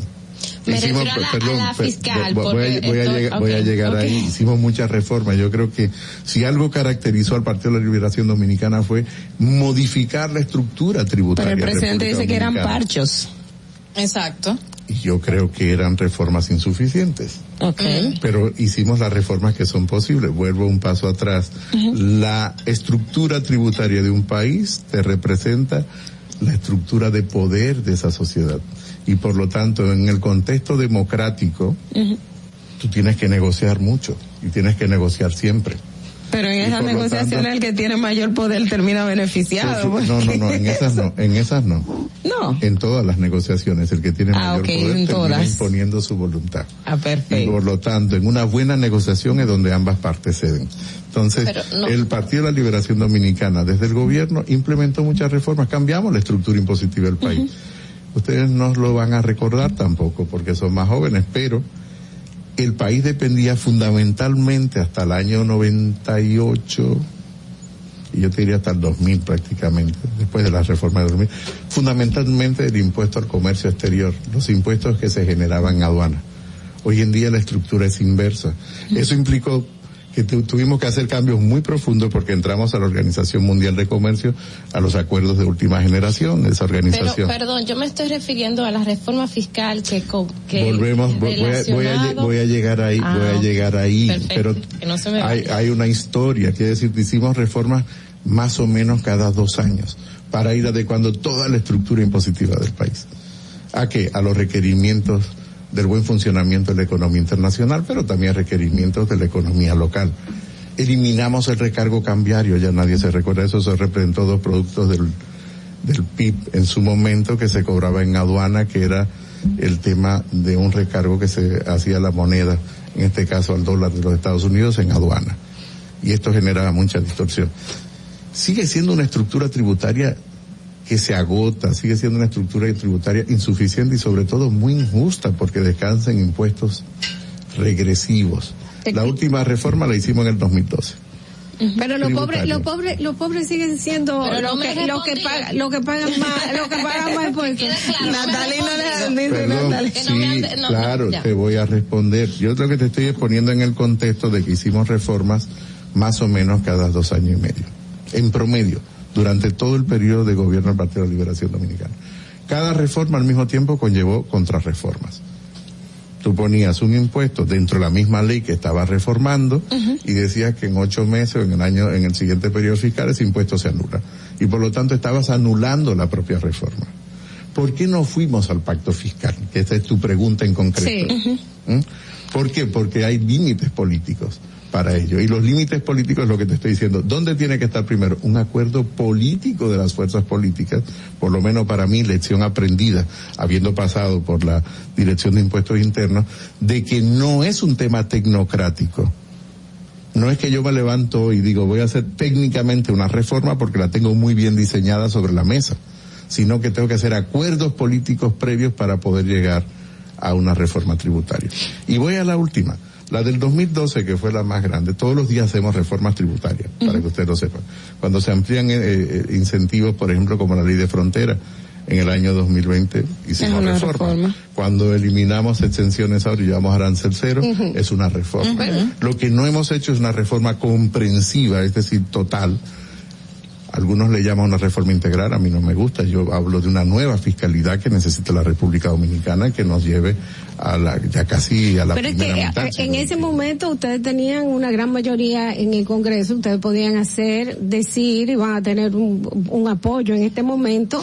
Cualquier reforma, cualquier cosa que se quiera hacer, tiene de frente al PLD y tiene de frente al, a- también a la fuerza del pueblo. Por eso, por eso tiene que haber pacto político. Precisamente por lo que tú acabas de afirmar. No quiero que usted se vaya sin antes preguntar el tema del impuesto al salario, que mucha gente está preocupada A ver, sobre, yo, yo no eh, vine a hacer una consulta impositiva. no, Porque déjeme, déjeme- déjeme decirle lo siguiente. A ver. Eh, eh, De, de mi vida pública, de servicio público, la menor parte ha sido la de Ha sido impuestos los internos. Ha impuestos. sido más Ah, pero fue la que más se destacó, Tampoco. Eh, fui superintendente de valores. o sea, Sí. decir, eh, fui, fui responsable del Bandex. Entonces, no estoy aquí como si fuera una consulta tributaria. Bueno, pero Eso todo- tienen que hacérselo a la, a la, a la actual administración tributaria. Todo lo vemos Quiero a usted aclarar- como, que- como, como DGI, todo Pues- lo vemos a usted como mal, DGI pues por los impuestos y no Entonces, sé qué. pues muy mal, porque prefiero hablar de otros temas más de desarrollo que solo de un aspecto Y, y entiende que ¿no? se debería de hacer el- la revalorización del impuesto al salario. Ahora está a partir de los 35 mil, pero la canasta básica ya está prácticamente por encima. Eh, es por igual, supuesto, entonces, que por supuesto que en algún momento la, la, la administración y sobre todo el gobierno tendrá que tomar decisiones al respecto. Pero y eso es una respuesta que tiene que dar el gobierno. ya. Eso ya, ya no, no me corresponde a mí. Bueno, muchas cosas que hablar eh, con el, sec- eh, el secretario Con de Asuntos Económicos, del Partido de la Hay que traerlo de Liberación. nuevo. Hay que traerlo de nuevo y hablar de otras cosas que no Hombre, sean de... podríamos hablar de las propias organizaciones políticas, podríamos hablar de temas más amplios del desarrollo, podríamos hablar de transporte o podríamos hablar de la felicidad o del amor entre las personas. Yo creo que, que no- lo fundamental. No, bueno, que es lo fundamental. O sea, yo creo que la política del buen vivir, o sea, de- del bien común es la, la búsqueda del buen vivir, es Eso es decir, de cierto. buscar la es. felicidad de las personas. Bueno, queda, queda un compromiso para que nos vuelva y le prometemos que no vamos a hablar de impuestos. Ya vamos a hablar de otras, de No, bueno, otras quiere cosas. decir que, que, que no se circunscribe no a una consulta tributaria. Yo Claro, eh. Muchísimas gracias, muchísimas gracias por su presencia tan temprano en la mañana aquí en Distrito Informativo. Nos acompañó Guarocuya Félix. Vamos a hacer una breve pausa y regresamos con Distrito Informativo. Atentos, no te muevas de ahí. El breve más contenido en tu distrito informativo. Ahí mismito donde estás. O tal vez aquí, recostado bajo una mata de coco. O en la arena tomando el sol. O dentro del agua, no muy al fondo. O simplemente caminando por la orilla. Ahí mismo, abre tu nueva cuenta móvil BH de León. 100% digital y sin costo. La creas en minutos con cero pesos desde Móvil Banking Personal. Ábrela donde quieras. Solo necesitas tu celular. Banco BH de León. Glen Beauty Salón con su Nails Bar Spa y Estética. Somos un centro equipado con las mejores tecnologías de belleza y un personal capacitado listo para que tengas una experiencia glam. Contamos con las técnicas más avanzadas de uñas, spa y centro de estética. Somos especialistas en reparación e hidratación de cabello botox capilar. Glam tiene para ti todo lo que necesitas para consentirte. Visítanos en la prestigiosa zona de Bellavista. Llámanos y reserva tu cita al 809-333-5174 y al WhatsApp 849-255-5174. Tenemos un espacio para ti. Glam Beauty Salon, Nails Bar, Spa y Estética. Esto empezó por algo que vi en la casa de un amigo que tenía un estanque con peces. Yo dije, pero así se quería peces, pues yo puedo hacerlo. Lo poco que, que yo he tenido lo puse aquí. Me aprobaron un préstamo, por lo cual yo he terminado muchas cosas que necesitaba este proyecto. Compré este terreno, me trasladé aquí y ya aquí me ha quedado. Y me ha dado buen resultado.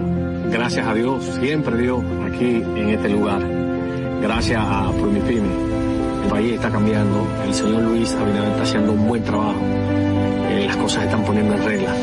Está ayudando a muchas personas que necesitan ayuda. Por eso ha sido bueno el cambio. Le doy gracias a toda la gente que me ha apoyado. Gobierno de la República Dominicana. Síguenos en nuestra cuenta de Instagram para mantenerte informado de todo lo que sucede en el programa. Arroba Distrito Informativo. Si deseas tener acceso a todo lo que pasa en República Dominicana, debes obtener Dominican Networks. Es el primer sistema de cable dominicano para los dominicanos en el exterior. Aquí podrás disfrutar de todos los canales de televisión de República Dominicana, noticias, deportes, música, farándula y entretenimiento 24/7. Solo debes descargar nuestra aplicación en Roku, Amazon y Apple TV. E inmediatamente vas a disfrutar de todo el contenido de República Dominicana. Dominican Networks. Estamos en YouTube. Disfruta de nuestro contenido. Suscríbete, dale like y comenta. Distrito Informativo. Y, y- Y aquí está el equipo del gusto, la bella Dolphy Peláez. Busquen un suave y busquen un recogedor porque me voy a regar. Lo acompaña ñonguito. Que usted se sacrifique tanto en su oficina hasta las 8 de la noche. El importado Harold Díaz. Lo mío es de hilo de Yedella. La más reciente adquisición. El actor más cotizado. Más no, el mejor pagado. Oscar Carrasquillo. Y el hombre que gana menos que su mujer tiene que se sienta negro en la cama en intimidad. La enérgica, la del gritico. Samantha Díaz. Y quiero que sepan que tengo dos semanas haciendo dieta y ¿saben lo que he perdido? ¿Qué perdí? ¿Cuál? Tiempo. 14 días de felicidad. Nuestra chama importada, Catherine Amesti. el otro está malhumorado, señores. Usted le tira un beso por la ventana. Juan Carlos Pichardo. Señores, esto es el gusto de las 12. Sintonice a partir de las 12 del mediodía por La Roca 91.7. Si quieres más diversión, no busques, no hay más. Te acompañan de lunes a viernes, de 12 a 2 de la tarde por La Roca 91.7 FM. El, el gusto de las 12. El turismo no estaba entrando aquí a Samaná. Era muy mínimo. La pandemia y la situación del peaje fueron dos cosas difíciles. El peaje sombra, le han quitado los precios, está entrando más turismo aquí a Samaná, más personalidades, no solamente yo, sino todo Samaná, todas las comunidades como las galeras, la terrena, todo el sector turístico, le estamos dando gracias a Dios. Estamos muy satisfechos, orgullosos. Aquí hubo un cambio, yo diría 100%. Nuestro señor presidente, que Dios lo bendiga mucho, nos ha facilitado muchas cosas aquí. Ahora nos dará gracias a Dios todo el mundo aquí en Samaná. Estamos felices de la vida. Gobierno de la República Dominicana. ¿Viste qué rápido? Ya regresamos a tu distrito informativo. Para que llegues a tiempo y no te compliques con el clima, te traemos en el distrito informativo el tráfico y el tiempo. Y así se encuentra el tráfico y el tiempo a esta hora de la mañana en Santo Domingo. Se registra tráfico pesado en la avenida Hermanas Mirabal en Villa Mella, Puente Presidente Peinado, avenida Máximo Gómez, en la avenida 25 de febrero, avenida Faro a Colón en Villa Duarte, gran entaponamiento en la avenida República de Colombia en Viejo Arroyo Hondo y en zonas aledañas, elevado avenida Monumental, autopista Juan Pablo Duarte, cerca de San Carlos, en Expreso Avenida John F. Kennedy, hasta el elevado Avenida Abraham Lincoln, y tráfico muy intenso en el Puente Juan Bosch hasta la Avenida Las Américas, donde se registra un vehículo detenido, Avenida San Vicente de Paul, en Los Mina Norte, en la Avenida Francisco Alberto Camaño Deñó, en el Puente Ramón Matías Mella, y en la prolongación Avenida 27 de Febrero, en zona industrial de Te recordamos que las distracciones al volante son peligrosas. Deja tu celular mientras vas conduciendo. Así las calles y carreteras serán más seguras para todos. Para el estado del tiempo en el Gran Santo Domingo, se encuentra mayormente soleado en este momento con una temperatura de 21 grados y una máxima de 30 grados. Hasta aquí el estado del tráfico y el tiempo. Soy Nicole Tamares. Sigan en sintonía con Distrito Informativo.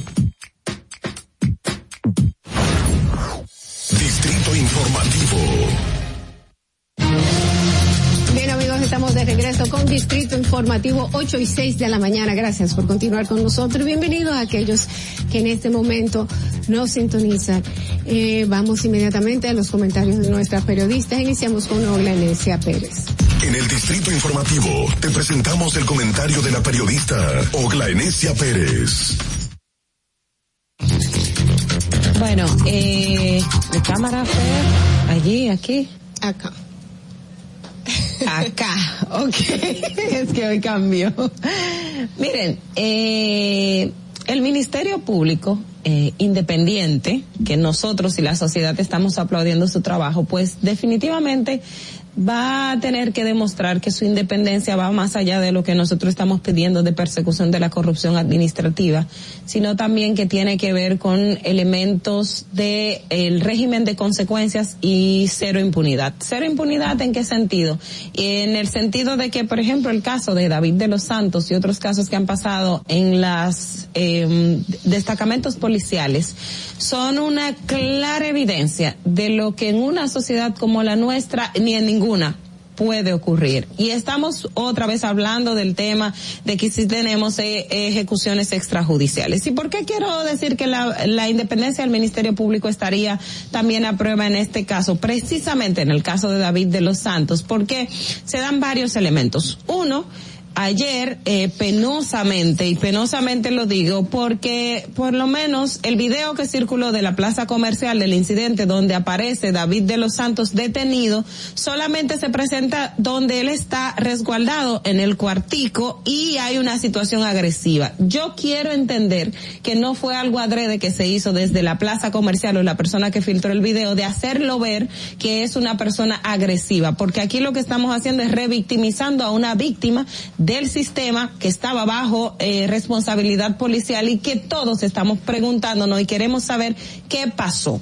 ¿Qué pasó? Él murió, lamentablemente, no le podemos retornar a la vida, pero sí hay que establecer claramente todo lo que ha ocurrido en este hecho. Entonces, presentar un video a la, a la sociedad donde únicamente se le ve el momento donde está airado, que yo debería entender el por qué estaría airado, porque no tenía una orden judicial para estar preso, tenía las manos atadas.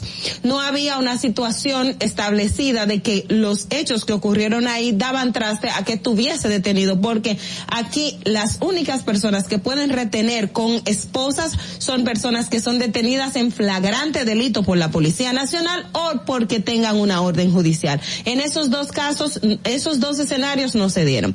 Segundo, ¿cómo es posible que dentro de una plaza comercial como es Agora Mall me van a decir a mí que no hay evidencia de el altercado que hubo entre David de los Santos y la joven o las jóvenes, porque también hay varias versiones en torno a ese hecho? ¿Y por qué le digo que no lo puedo creer? Porque además de las cámaras que deben de haber en esta plaza comercial, estamos hablando de un punto céntrico de la ciudad donde el 911 tiene cámaras de seguridad en todos los escenarios. Hay varios comercios cerca de ese entorno donde hay tres plazas comerciales, incluida donde ocurrió el altercado, donde hay también cámaras de seguridad.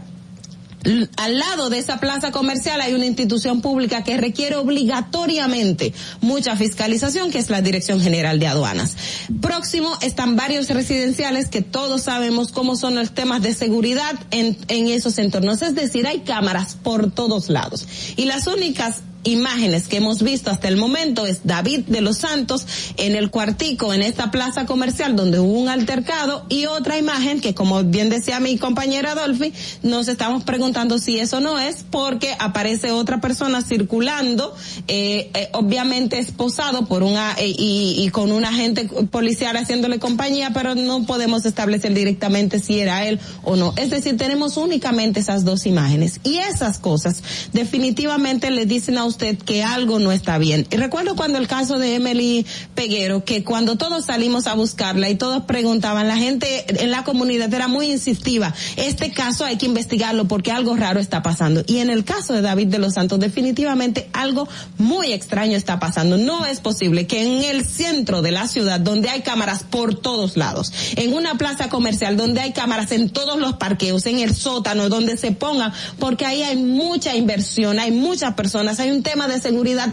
fundamental en ese espacio, me van a decir a mí que no hay evidencia. Entonces, esas cámaras, el Ministerio Público, que es independiente y que nosotros estamos confiando en su trabajo, debe de pedir auditoría de esas cámaras porque se puede hacer una expertise y darse cuenta si se borraron esas imágenes.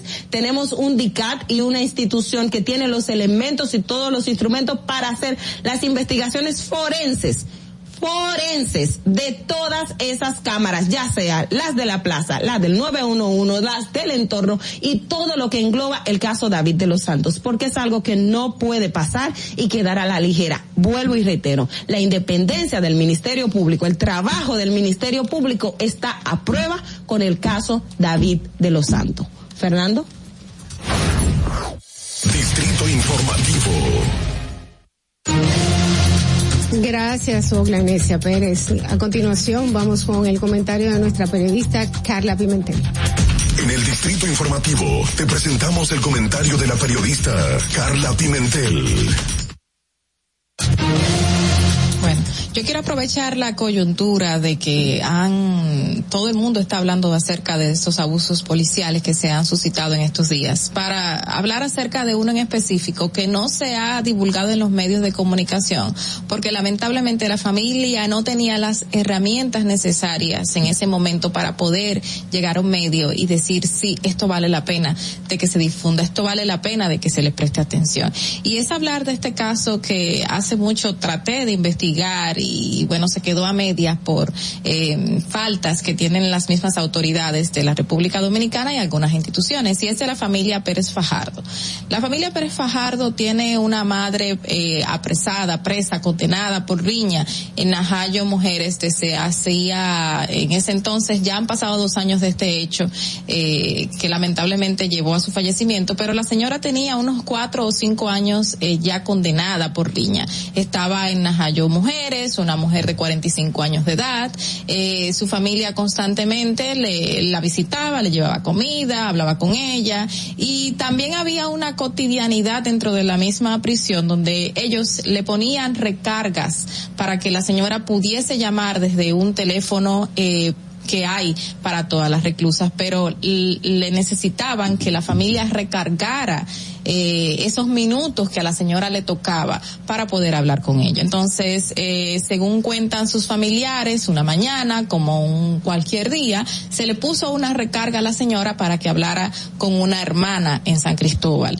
Y la señora en ese trajín, eh, dice, me están diciendo que se me están acabando los minutos, tú no me pusiste una recarga completa. La señora le dice, sí, eh, la hermana le dice, sí, te pusimos una recarga y fulano te puso otra ayer. ¿Qué pasa? Que ya las reclusas habían denunciado que cuando los familiares le ponían recarga no le llegaban completa porque los mismos agentes penitenciarios, de alguna manera u otra, se hacían de una cantidad de esos minutos para revender dentro de la misma cárcel. Y eso era una denuncia que estaba sucediendo en ese momento y que nadie le ponía atención. En ese momento la señora le, le manifiesta eso a su hermana y entra en un momento de, de molestia con una de las agentes, según dice la hermana, es lo que siente todo por el teléfono, llega en un momento de molestia con la gente con la que está custodiando y le dice, ¿por qué no me pusieron todos mis minutos si mi hermana pagó? La agente parece que le responde de manera agresiva y ahí entra un altercado que la hermana dice escuchar vía telefónica. Eh, la hermana que está fuera de la cárcel dice escuchar vía telefónica y ya no sabe más de su familiar. Eh, la familiar que está dentro de la cárcel es eh, sometida por las autoridades internas y es llevada a una cárcel eh, de castigo, es aislada. Esto ya lo que viene adentro son declaraciones que se filtraron después por una reclusa que tiene un una, una persona que tiene una reclusa ahí mismo que conoce a la familia, que cuenta todo. Según la otra reclusa, esta señora es llevada a una cárcel de aislamiento, es castigada y ahí es dejada toda la noche, a pesar de que la señora en ese momento de la noche manifestó sentir una molestia, sentirse mal, no es ayudada por nadie dentro de la misma cárcel. Y a media madrugada es llevada al Juan Pablo Pina, al Hospital de San Cristóbal, y allí, según declaraciones de las autoridades, fallece.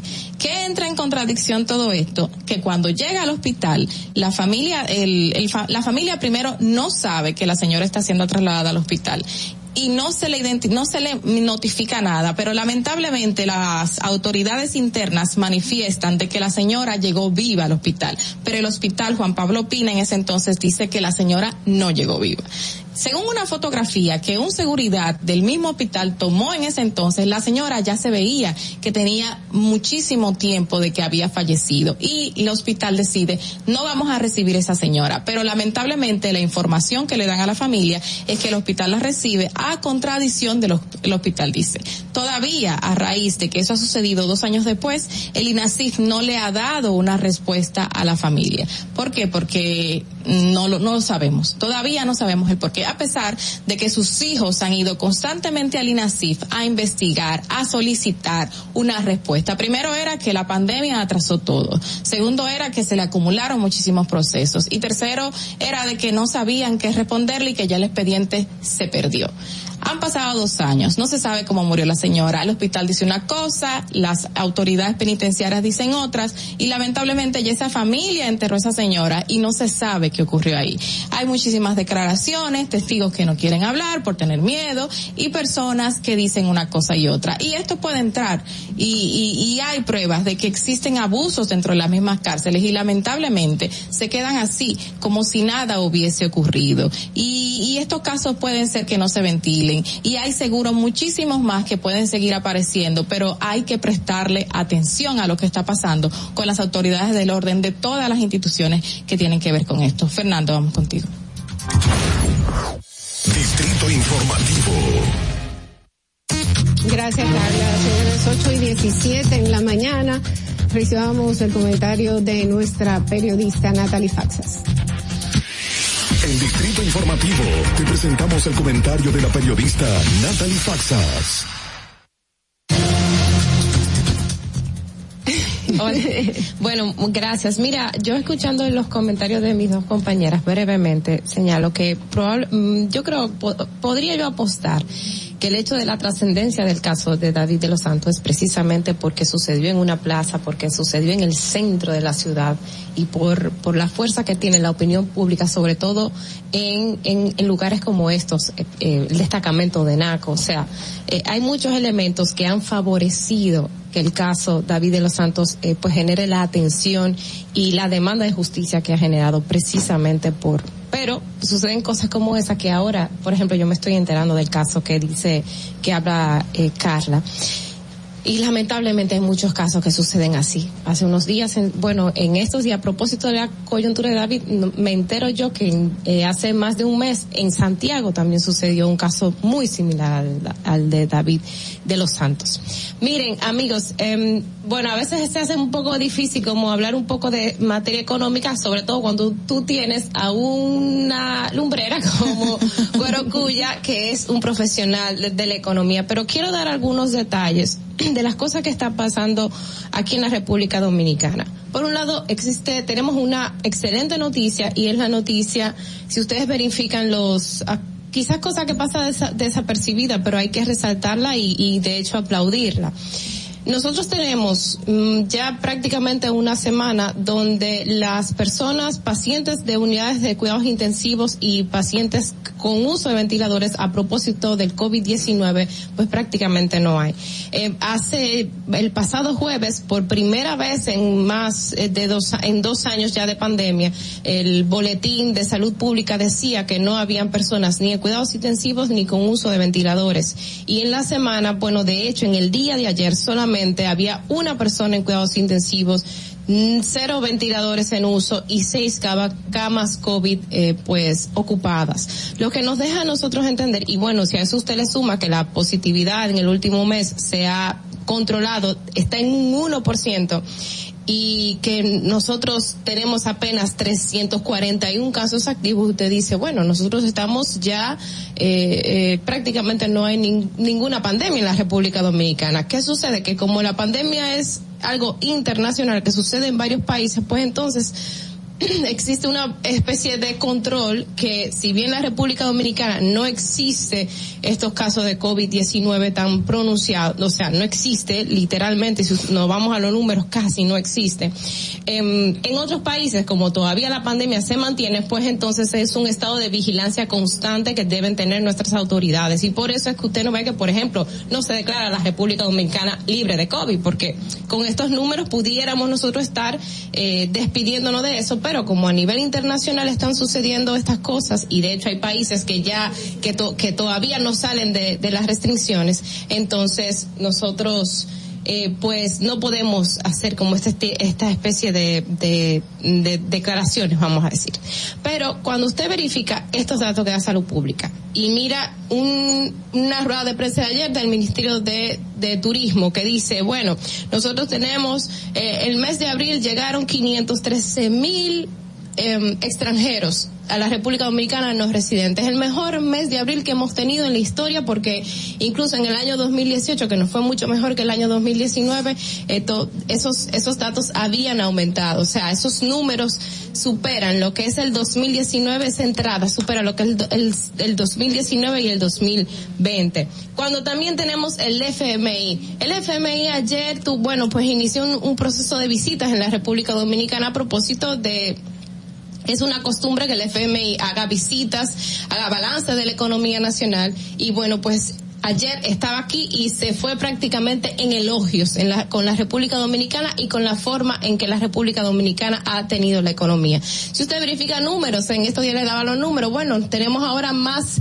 empleos formales que en el año 2019. Pareciera que nosotros desde todas las perspectivas estamos despidiendo a la pandemia, sobre todo que porque lo que más afectó a la pandemia en el 2020 fue precisamente el sector turismo y el sector turismo hace meses que está registrando mejor mejores números que la prepandemia.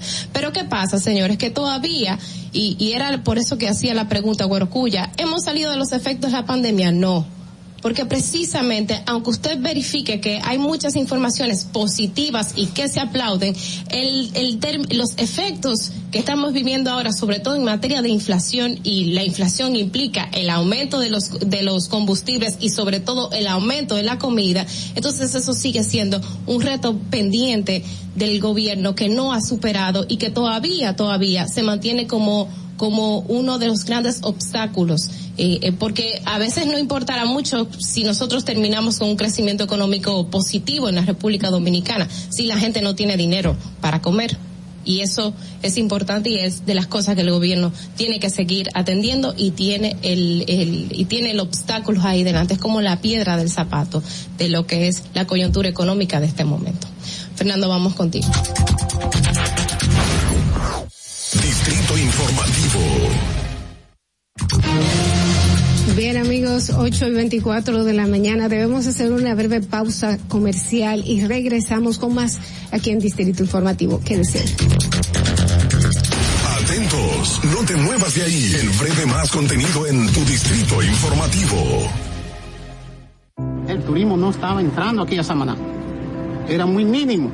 La pandemia y la situación del peaje fueron dos cosas difíciles.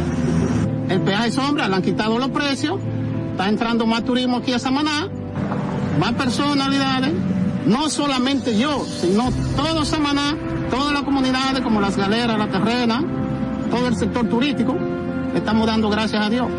Estamos muy satisfechos, orgullosos. Aquí hubo un cambio, yo diría 100%. Nuestro señor presidente que Dios lo bendiga mucho. Nos ha facilitado muchas cosas aquí. Ahora nos dará gracias a Dios todo el mundo aquí esta manera. Estamos felices en la vida. Gobierno de la República Dominicana.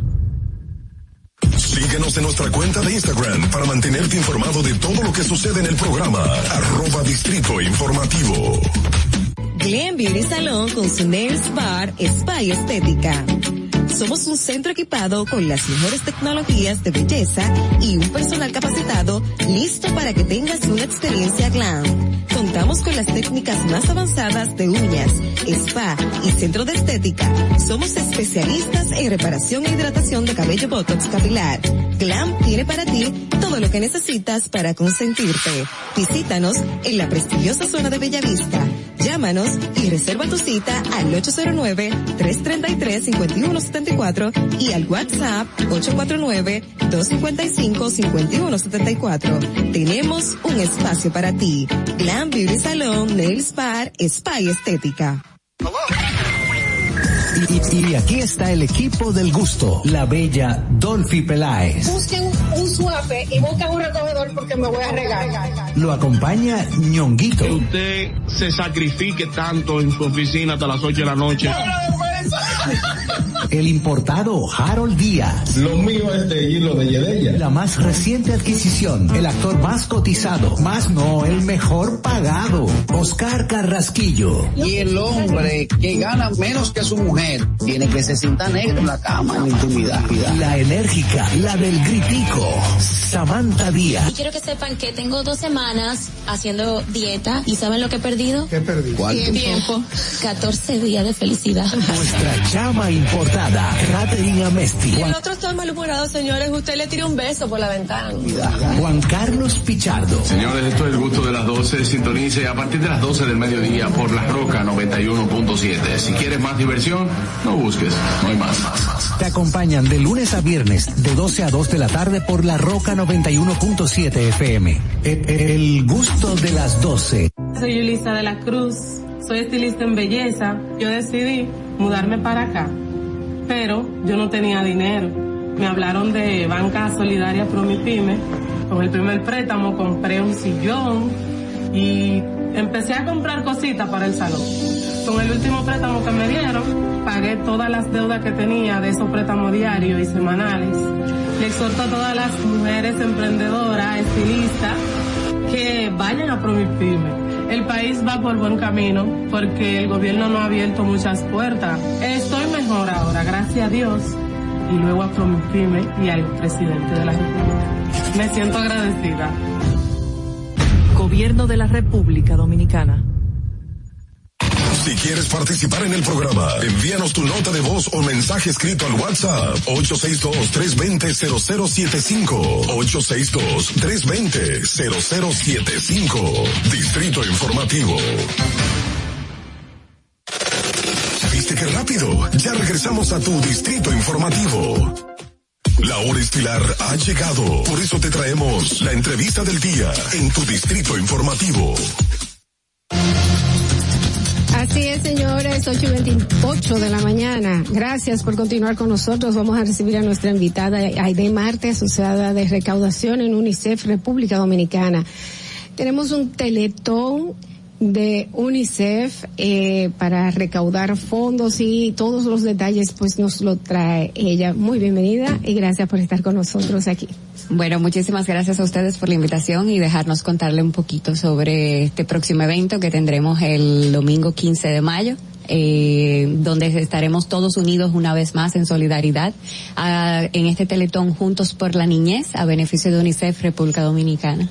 En este en este teletón eh, exactamente dónde quiénes van a participar. Sí, eh, bueno, el Teletón va, va a tener una duración de seis horas, desde las 12 del mediodía hasta las 6 de la tarde. Será transmitido en diferentes canales de incidencia nacional e internacional. Alrededor de 10 canales vamos a estar presentes. Eh, eh, tendremos la, la participación de diferentes artistas, también nacionales e internacionales. Nuestra queridísima embajadora de buena voluntad, Yanna Tavares, que estará presentando y conduciendo nuestro Teletón junto con muchísimos otros presentadores eh, de acá del país. Eh, tendremos la participación de artistas tales como eh, Sex Appeal, Revolución Salsera, eh, La Marimba, Xiomara Fortuna. La, verdad es que va a estar sumamente interesante. Invitamos a toda la audiencia a que se conecte ese día con nosotros. El- en el tema del teletón la gente puede llamar y decir cuánto va a aportar para, para UNICEF, para las causas que realizan. ¿Estos fondos son únicamente para el caso de República Dominicana o esto es para, para el Fondo Global de UNICEF eh, eh, a nivel internacional? Los fondos recaudados serán solamente para nuestras oficinas acá en República Dominicana. Incluso en lo largo del, del programa estaremos presentando nuestros programas de trabajo, cómo hemos, hemos ido avanzando, cuáles han sido los progresos y, y el estatus de, de, de los mismos. Y, y sí, o sea, todos los fondos irán para acá, para el país. ¿Y, y cuáles son esas direcciones a los cuales van estos fondos? ¿Y qué esperan, o qué cantidad, o qué específicamente esperan recaudar ustedes ahí en ese teletón? Mira, nosotros trabajamos en programas de salud, de educación y protección. A raíz de, de, en- de ahí surgen muchísimos programas eh, de específicos de cada uno. En salud tú puedes ver el programa de la reducción de la eh, tasa de mortalidad neonatal de un programa que se llama eh, Madres y recién nacidos bien cuidados. También tenemos el programa de desnutrición infantil. En educación, la mejora de la calidad. En protección tenemos, eh, traba- estamos trabajando mucho con lo que es el embarazo, el, el embarazo adolescente, en la protección eh, de violencia de niños. La verdad es que es un- una Es amplio. sombrilla, es muy amplio. ¿Cómo, cómo la gente, cómo este trabajo de UNICEF, y, y lo hablábamos fuera del aire, es mucho, eh, la gente no lo percibe, no lo digiere en el día a día, pero es un trabajo que requiere mucha diplomacia, muchas reuniones, muchos encuentros. ¿Cuáles eh, entiende que son de esas acciones que a través del Teletón también pueden traer como para que la gente pueda digerir qué hace la institución más allá de verla? Bueno, es un tema de niños y, y solamente, o bueno, cuando hay una situación, un declaracionismo, una situación particular, ¿cómo la gente va a ilustrarse sobre el trabajo de UNICEF? Mira, eh, Específicamente el, el, público en general el día del, del evento podrá ver todo en una serie de videos que hemos preparado para que las personas conozcan más a fondo nuestro trabajo, porque como tú bien dices, mucha uh -huh. gente sabe lo que es UNICEF, pero no entiende qué es lo que hace. Nosotros abogamos por los derechos de los niños y trabajamos para el futuro de ellos y que tengan un mejor desarrollo. Pero eso incluye, como te dije, una sombrilla de, de proyectos que llevamos. Y ese día del Teletón podrán uh -huh. verlo. Pero nuestros donantes, que es lo que estamos invitando a las personas a que se hagan donantes, reciben informes mensuales de cómo ha ido el progreso, de cómo se ha implementado el dinero, cómo se ha ido gastando y, y la realidad es que tienen, se, se, se, se involucran mucho porque okay. ven cómo, cómo ha ido avanzando. Va a haber una rifa, ¿no? Eh, bueno, eh, el Teletón va a tener a todas las personas que participen y se hagan donantes recurrentes eh, durante este periodo, eh, van a tener el acceso a un sorteo de un vehículo, un Hyundai Grand IE, gracias a nuestros amigos de Magna Motors que realmente nos han apoyado de una manera impresionante. Hay un monto base con el que la gente puede, va a empezar para donar, desde de cuánto hasta cuánto pueden donar, o sea, hay un límite también para ello. Eh, bueno, lo ideal es que las personas con una donación de mil pesos mensuales, eh, que uh -huh. eso equivale a 33 pesos eh, diarios, uh -huh. eh, una persona puede aportar a, a a que incluso dos niños, eh, al alimento terapéutico de dos niños y estos salgan de desnutrición. O sea, es un pequeño, que puede significar un gran aporte o un pequeño aporte dependiendo del bolsillo de la persona o uh -huh. de las condiciones de la persona, uh -huh. pero realmente puede ayudar bastante. Vamos a repetir los datos para que la gente esté atenta. ¿Cuándo es? ¿Dónde es? ¿A qué hora? Cómo pueden eh, también donar. Claro. Bueno, eh, invitamos a, todo, a toda la audiencia que se conecte con nosotros el próximo domingo 15 de mayo, desde las 12 del mediodía hasta las 6 de la tarde, en todos los canales, en muchos canales de incidencia nacional, eh, y pueden desde ya acceder a juntosporlanines.org y hacerse donante. Bueno, ahí está la información, damas y caballeros. Tenemos que hacer mucho por los niños. Recuerden que son nuestro futuro. En la medida que nosotros vamos a tener mejores niños, pues vamos a tener mejores adultos y vamos a hacer un mejor país. Ok, muchas gracias, muchísimas gracias por estar con nosotros. Gracias a ustedes. Queda la invitación para ustedes. Veamos cómo está el tránsito aquí en, en Santo Domingo. Para que llegues a tiempo y no te compliques con el clima, te traemos en el distrito informativo el tráfico y el tiempo. Y así se encuentra el tráfico y el tiempo a esta hora de la mañana en Santo Domingo. Se registra tráfico pesado en la avenida Máximo Gómez, en la ensanche La Fe, avenida San Martín, elevado avenida 27 de febrero, en expreso avenida John F. Kennedy hasta el elevado avenida Ortega y Gasset, avenida Abraham Lincoln en La Julia, avenida 30 de marzo en Don Bosco, gran entaponamiento en la avenida Simón Bolívar en zona universitaria Avenida Malecón en Villa Duarte, calle Rafael Augusto Sánchez en Levaristo Morales, Avenida Gustavo Mejía Ricard en Los Prados, calle Máximo Aviles Blonda en la ensanche Julieta, autopista 30 de Mayo cerca de Tropical Metal Dome y tráfico muy intenso en el puente Juan Bosch hasta el túnel Avenida Las Américas,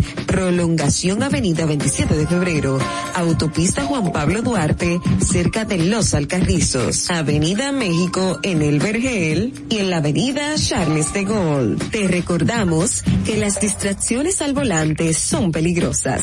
Deja tu celular mientras vas conduciendo. Así las calles y carreteras serán más seguras para todos. Para el estado del tiempo en el Gran Santo Domingo, se encuentra mayormente soleado en este momento con una temperatura de 21 grados y una máxima de 30 grados. Hasta aquí el estado del tráfico y el tiempo. Soy Nicole Tamares. Sigan en sintonía con Distrito Informativo. Distrito Informativo. Regresamos a tu distrito informativo. Para tener paz en el exterior, se necesita tener paz en tu interior. Con nosotros la coach y locutora Evelyn del Carmen. 8 y 36 recibimos a Evelyn del Carmen, coach comunicacional. Eh, bueno, ella es locutora, pero también es una de nuestras colaboradoras y vamos a hablar de algo que sí les cuento, se caen para atrás. es el chisme. Vamos a hablar del chisme y cómo gestionarlo con asertividad. Evelyn, bienvenida, gracias por Buenos estar con días nosotros. a todas y a todos aquí y al público que nos sigue en Distrito Informativo. Sí, vamos a hablar de chisme hoy. El ¿Qué te chisme no le gusta a todo el mundo, ¿eh? Pero, le encanta. Entretiene, o le entretiene, sí. Tú sabes que el chisme tiene mala fama y no es tan malo. Ay, no, malo. Ah, pero no No, podemos llevar del gusto. Todo en No, exceso es malo, realmente. Todo en ¿verdad? exceso es malo y además está la intención Ah. con la que tú haces todo en tu vida. Bueno, el chisme, eh, incluso por, por estudios que se han realizado, se dice que es tan natural y tan normal que en la época de las cavernas hay un, un investigador eh, que es experto en comportamiento social humano y en chismes específicamente. Oh, Dios. Se llama Macandro. Eh, ha escrito libros y, obras acerca del comportamiento social y él dice que en la época de las cavernas el chisme era completamente necesario, claro, en, en la forma en que se comunicaran, eh, los humanos nos hemos ido comunicando en cada tiempo, ¿no? Eh, porque tú tenías que saber para tu propia protección y para tu prosperidad, tú tenías que saber de quién tú te estabas rodeando. Entonces era importante saber eh, quién era quién, quién tenía el poder, quién se acostaba con quién, quiénes hacían pareja y todo ese tipo de información que es que era importante para para tu poder eh, eh, asegurar tu supervivencia en, en la comunidad. Entonces, eh, se dice también en estudios que, que se han realizado en universidades que las personas normales pasamos alrededor de 50, 52 minutos al día hablando de contenido chismoso nada más, sin darnos cuenta. Eh, eh, vamos a definir un poco el chisme, porque yo creo que lo que pasa con el chisme es que esta mala fama viene a que es una noticia no confirmada por otra persona o simplemente una forma de hablar de otras personas a sus espaldas. Así es. Eh, ¿Es así? Sí, sí, el chisme es una información no confirmada. no confirmada, eh, no hay una veracidad. El chisme tiene una característica muy particular y es que normalmente se le exagera algo. Porque Bueno, hay, rumores. que tiene, es como que- como que- Hay rumores. Hay eh, especulaciones. Hay especulaciones que son eh, información que pasa de boca en boca, pero el chisme además eh, tiene como una función social. Ah, El sí. ¿cuál? Oh, Porque hay que tener todos esos elementos. ¿Cuál es la función social? Oye, la- el, el chisme es una, tiene una función social porque eh, a través del chisme, el hablar de cosas eh, de manera inofensiva, ¿ya? Ok, eh, te puede acercar, por ejemplo, a tú entrar a un grupo, a tú sentir conexión con otros, eh, a estar enterado de cosas que de otra manera no, no, tú no las conoces. El, el chisme sí sirve incluso para propagar información que no se puede escribir, información que se debe saber, pero que no necesariamente puede ser dicha de una forma muy abierta. ¿Y cómo un chisme puede ser inofensivo? Bueno, cuando la intención es simplemente, como tú has dicho, divertirte o, o simplemente entretenerte o conocer. El chisme también hace, tiene una función social en el sentido de que hace que las personas traten de portarse bien, porque tú no quieres dañar tu reputación. Pero también se utiliza el miedo como, chisme, como estrategia incluso hasta de, de negociación o mercadeo, porque lo he visto y uno que Con se- se, ve muchísimas... Claro. No solo con artistas, de hecho en el mundo político, en el mundo empresarial, normalmente hay gente que ah, no ceden, y lo veo, veo mucho en series, no ceden por nada hasta que le dice, bueno, pero mire, aquí nosotros tenemos esta información. Exacto, bueno, ya eso es- se llama extorsión, ya eso es otra cosa, ¿verdad? Pero el chisme también es una forma de desahogarse eh, y de poder eh, eh, li- liberar ahí inf- eh, energía que tú no necesitas eh, conservar para que tus relaciones funcionen bien. Y, y a- ahí me refiero, por ejemplo, a algo como cuando tú eh, con un familiar, con una amiga cercana, tú te desahogas acerca de un, de un, de, qué sé yo, de tu hermana, de tu mamá, de tu esposo, de quien sea, ¿no?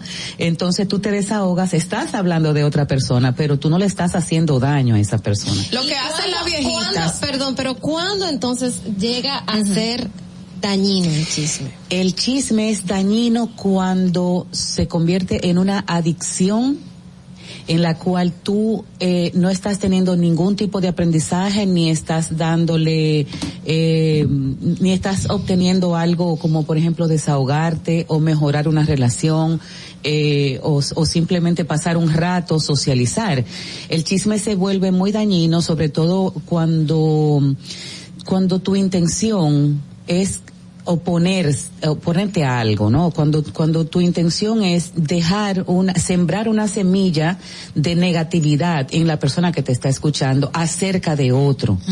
Es cuando hablas a sus espaldas y estás juzgando y criticando. Y además, como decíamos ahorita, eh, cuando tú exageras, normalmente el chisme lleva una parte de exageración todo depende de tu intención. Cuando, cuando las razones por las que la gente normalmente, o porque lo todos chismeamos un poquito, es porque tenemos curiosidad.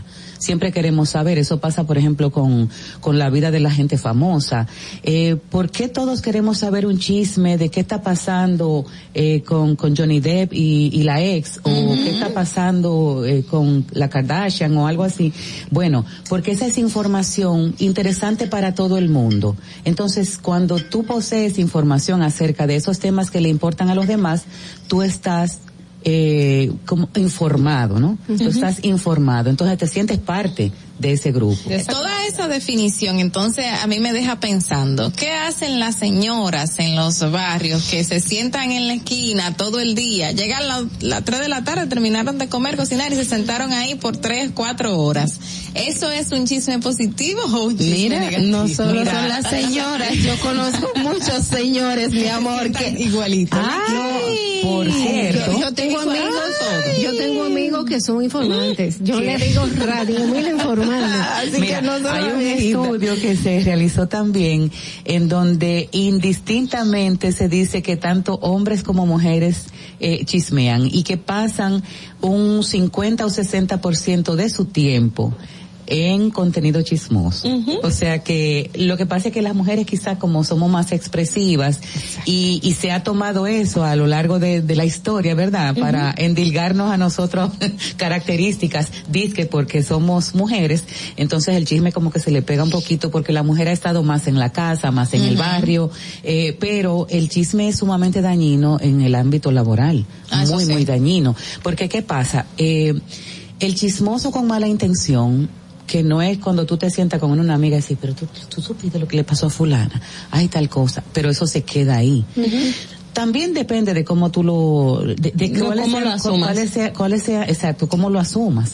Porque cuando tu intención es regodearte del mal del otro, de, eh, Ahí está lo dañino. eh, exacto, ahí está lo dañino, cuando tú puedes entonces eh, propagarlo y seguirlo diciendo y agregarle más cosas sin pensar que una reputación se pueda da- dañar de por vida incluso por una por un comentario que tú hagas. Esa parte está interesante. ¿Cómo lo asuma el receptor? Que venga una persona, se me acerque a hablar X o Y cosa de otra. ¿Cómo yo lo asumo entonces? ¿Puede eh, hacer un cambio de todo lo que se pudiese estar hablando y cómo afectaría a la persona de la cual se está hablando? Así es, mira, hay dos tipos de, de, de chismosos, en términos generales. El promotor del chisme o la persona que se alimenta eh, emocionalmente de los chismes de los demás. Y muchas veces una sola persona tiene ambas, ambas formas. Eh, ¿Qué pasa cuando alguien comparte un chisme de alguna forma también está queriendo compartir su responsabilidad? En lo que está haciendo o diluir su, senti- eh, su sentimiento de culpa porque está hablando. Entonces, ¿qué hacer cuando se trata de chismes dañinos? Ya sabemos que, que a los seres humanos nos gusta hablar y que eh, a, a través de la historia siempre lo hemos hecho. cuando el chisme se convierte en algo dañino, lo primero que tú tienes que evaluar es si tú eres chismoso. O sea, pensar cuánto tiempo yo paso eh, involucrándome en asuntos que no me competen, ¿ves? O que, que yo he permitido que otros vengan a decirme de alguien y yo di que no me interesa, pero lo estoy oyendo. Entonces, esas son preguntas que tenemos que hacer para determinar primero si nosotros somos Y cuando el chisme es nosotros, o sea, nosotros somos la, el chisme que se está contando. Eso también a veces hace daño cuando la gente comienza Exacto, a hablar empieza a hablar tus de- espaldas. a tus Sí, bueno, eso ahí ya involucraría que tú te enteres de que alguien ha estado hablando contigo, ya. De ti, mejor dicho. Exacto, eh, perdón, de, de ti. Eh, de y- que alguien ha hablado de ti. ¿Y qué hacer en esos casos? Bueno, ahí hay que aprender a poner límites. Eh, Confrontar a la persona. Confrontar a la persona. De hecho, por ejemplo, cuando se dan situaciones de chismes que, que causan problemas, vamos a decir en una empresa, en un equipo laboral, lo interesante sería que, eh, que alguien que pueda ser de mediador eh, confronte a esas personas con la intención no de que se haya de, se- de que se haga una Un una conflicto. pelea o un conflicto sino de que se dilucide y se cree un mejor ambiente de trabajo ¿Y qué tal de darle bola negra? O sea, en el sentido de que están diciendo algo, usted entiende que es mentira, pues a ti no te importa y que todo el mundo pues que hable, le da igual. ¿Está bien o está mal? Bueno, eso, si te hace sentir bien a ti, si con eso tú conservas tu paz, eso Dale es. bola negra. Yo quiero hablar del chisme en las redes sociales. ¿Qué pasa? Ay, qué duro ahora, ahora eh, es muy chulo conseguir likes simplemente o haciéndose eco de un chisme y diciendo por ahí se dice, eh, no, no no una información, pero se está comentando Se tal rumora. cosa, se rumora. Y bueno, pues eh, yo tenga esa información o no tenga esa información simplemente porque la persona es conocida, eh, me hago eco de esto y por ahí se van y se riegan cosas que a veces no son verdad. Y, y que a veces hacen mucho daño. Eh, ahí entra nuestra nos- nuestra conciencia. Tú sabes que a veces, y, y creo que eso es lo que pasa mucho en las redes sociales, es que hay una necesidad de, de protagonismo. Entonces también eh, a los seres humanos nos gusta eh, sentir que poseemos información privilegiada que nadie más tiene. Eso, entonces tú sales corriendo a, a lanzar por las redes algo antes incluso de, de, De confirmarlo. de confirmarlo, porque por supuesto que la información de un chisme incluye cosas de las que tú no has tenido oportunidad de verificar, que tú no sabes si son ciertas, ni mucho menos. El chisme hace que tú te sientas conectado y realmente.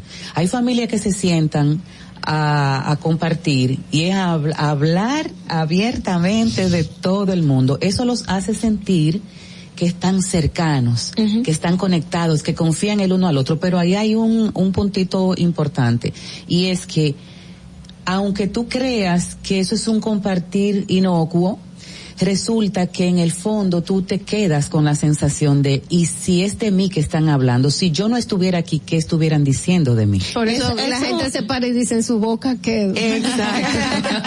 Mira, y, y precisamente con esto, si es, si es de las personas que dicen, no, a mí no me gusta que me vengan a contar chisme a mí, que no me digan nada, que no quiero, eso es, ¿hasta dónde es cierto? ¿Hasta dónde es cierto que a la gente no le gusta que le cuenten chisme o no Eh, quieren sí, saber? Sí, yo creo que sí nos gusta. Lo que pasa es que ¿Verdad? cuando comenzamos a tomar conciencia de ciertas cosas, pero claro, Ella es de la gente que dice Porque como, como dije ya, o sea, el chisme y el hablar de otros eh, ha sido parte de la naturaleza humana, eh, porque tú tienes que conocer, eh, somos animales sociales, señores, entonces por ahí va la cosa, ¿no? Ah, Hay un dicho que dice, lo que dice Juan de Pedro, habla más de. Juan que de Pedro. Mira, hay una, ah, eh, la escritora, eh, bueno, no recuerdo el nombre eh, de pila de ella, pero ella se llama, bueno, se llamaba Abigail Van Buren. Era es su nombre, el seudónimo para su columna muy famosa que luego continuó su hija, eh, Dear Abby querida Abby, que era una columna de esas donde la gente escribe y le dan consejos y todo ese tipo de cosas. Ella escribió una, una cita chulísima que dice, es casi imposible ensuciarte, ensuciar al prójimo sin ensuciarse uno mismo. O sea, es imposible que tú hables de otros sin que te ensucies tú. Porque lo primero es que el protagonista del chisme eres tú, porque eres tú quien lo está Exacto. promoviendo. Tú crees que es el otro, pero no.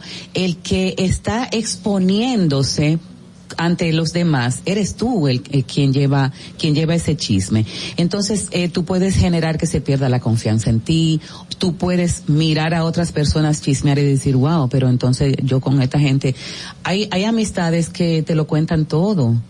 Y a veces tú te quedas, ok, y, Ay, y ay, yo he ¿será que pensado, con alguien más contará lo que yo le cuento?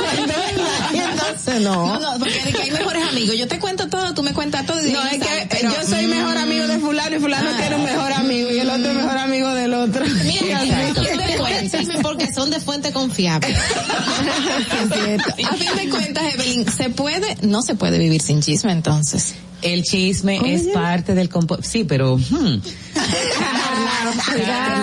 Hay que saber qué te pasó estás con montando en mis palabras para ir por la vida haciendo lo tuyo. Hay que saber Belinda con el novio, que si la dejó, Eso, que si gastaba 10 mil dólares dólares al día. de comida, eso hay que saber. Creo que lo que hay que cuidar es qué tipo de juicio tú haces dentro de tu cabeza y en tu corazón acerca de esas cosas que le pasan a los demás. Porque al fin y al cabo, Belinda no se va a enterar nunca de que tú estás buscándole la vida a ella, ni lo que tú estás sintiendo. Entonces, como tú, con, con lo que tú llenes tu, tu corazón y tu mente, es a ti a quien va a, a impactar, no a Belinda ni a la persona de la que tú chismes. Mira, cuando tú tienes la oportunidad de, de, de que alguien viene con, con chismes que, que sería como la forma responsable de tú afrontarlo, eh, lo primero es, si llegó un chisme a tus oídos, no lo propague, deja, termínalo ahí. Termínalo ahí, sobre todo si, si es algo que le puede hacer daño a la reputación del otro, que tú no sabes nada de su vida. Puede ser malo, muy malo. Eh, esa otra persona te puede, te puede caer súper mal, pero tú no conoces las intríngulis de la vida de esa persona. Entonces, no te ensucies tú con ese chisme, porque cuando tú le das cabida al chisme y lo propagas, tú estás dejando tu propia imagen en el camino también, ¿verdad? Entonces, tú puedes, si, si se te fa- eh, facilita, eh, parar en seco a una persona diciéndole, por ejemplo, pero eso no es asunto tuyo. O, ay, fulana, pero una persona como tú, con tanto respeto, yo no me imaginé jamás que se podía poner a hablar así de un pero después no te vuelve a decir otro chisme. Bueno, claro que no, porque la idea es que tú no sigas. O no decirle nada y dejarlo así. Y ahí se acabó todo. Una, una forma de, de tú desactivar un chismoso es no mostrar Exacto. ninguna emoción. Exacto. Porque si tú no le generas una, un feedback emotivo al chismoso, eh, él va a perder el, o sea, No no, tiene nada. sentido. Se va a quedar Claro. así como, ay Dios, pero. Qué aburrida. Qué pero- aburrida esta tipa. Yo le acabo de decir una cosa grandísima y, y, o sea, no, o sea, eh, no, no te emociones, no muestres ningún interés y si es posible incluso eh, en, en, en motivos, en, en, en situaciones de, de, de mucho problema, también tú puedes eh, sencillamente cambiar el tema. A- alguien te dijo algo y tú, ay caramba, sí. Cuéntame a ti, ¿cómo te va? Exactamente. Cambiar el tema. Bueno, señores, eh, vamos a no involucrar nuestro karma con, esa- con, con el, el karma de esa otra persona que está en chisme. Es bueno, entretiene, pero eh, a veces, a veces no Yo, quiero antes de que nos vayamos compartir un, un chismecito y es que quiero invitar a la gente a ver una película que se llama Estoy aficiado en la que yo eh, actúo. Entonces, eh, no, todavía no, no, no está en, en las plataformas que se ven aquí en República Dominicana, pero sí en HBO Max de Estados Unidos. Oh my contigo. Bueno, muchísimas gracias Evelyn del Carmen, nuestra coach comunicacional. Eh, muchísimas gracias también a ustedes. 8.55 de la mañana tenemos que despedir Distrito Informativo recordándoles que mañana a las 7 en punto ustedes tienen una cita con nosotros por aquí por La Roca 91.7. Bye bye. Bye. RCTV HD, El Gusto Producciones, Dominican Networks y Vega TV, Canal 48 de Claro y 52 de Altiz, presentaron a Dolphy Peláez, Oglaenecia Pérez, Carla Pimentel y Natalie Fasas en Distrito Informativo. Los conceptos emitidos en el pasado programa son responsabilidad de su productor. La Roca 91.7 FM no se hace responsable. Desde Santo Domingo, you're listening to 91.7 La Roca. La escuela, el tráfico. Cuidado con la guagua. Llegamos a Santo Domingo y vamos de nuevo. Desde el amanecer hasta la puesta del sol, que la energía no se detenga, así como la batería automotriz LTH y su tecnología PowerFrame, que le brinda gran desempeño y duración. Baterías LTH, energía que no se detiene. Distribuye Grupo Cometa. Ahora en La Roca, el, el- el- el éxito trending de la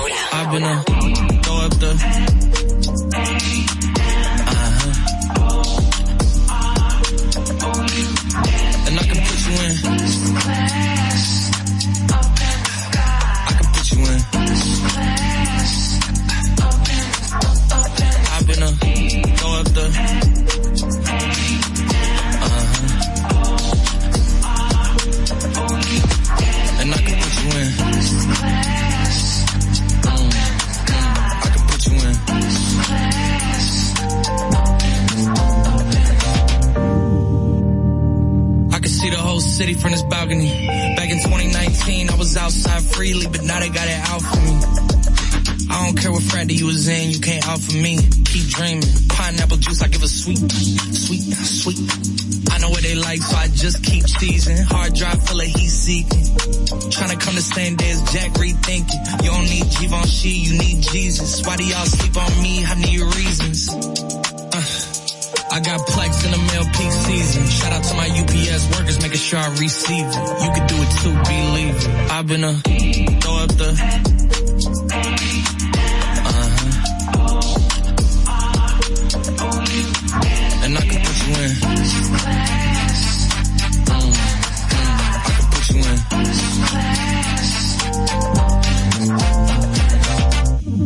Are you ready? Are you ready? Yes, I am. They say you a superstar, now I'm down. I guess I am. You might be the man, well that's unless I am. okay, I'll confess I am. Go ahead and get undressed, I am. Okay, cool, you want sunset? I am.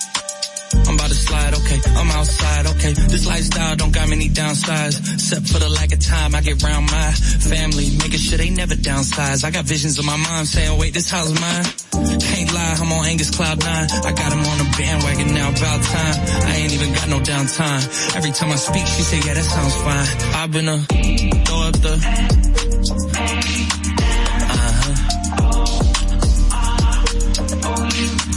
And I can put you in.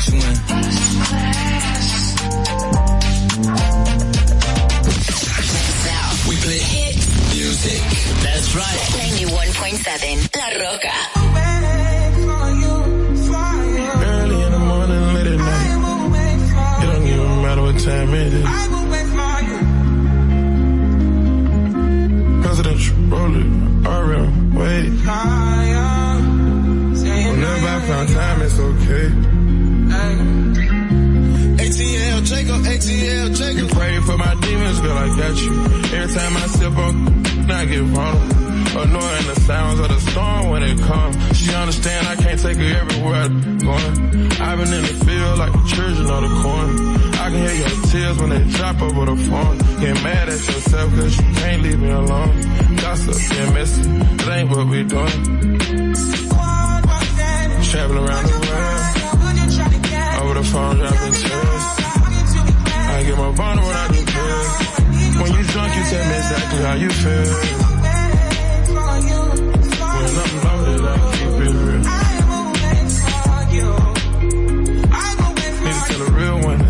What it is.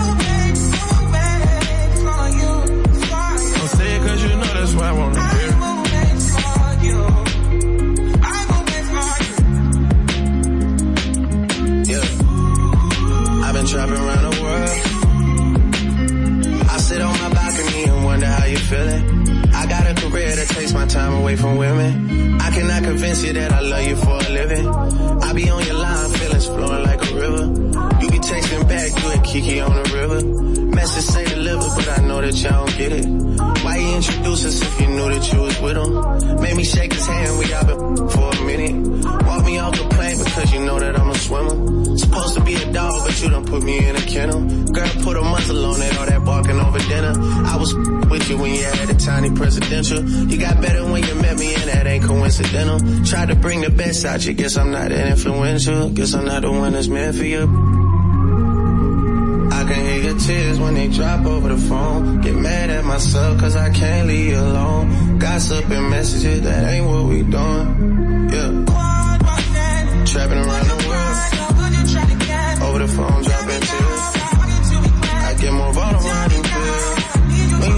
Tell me exactly how you feel.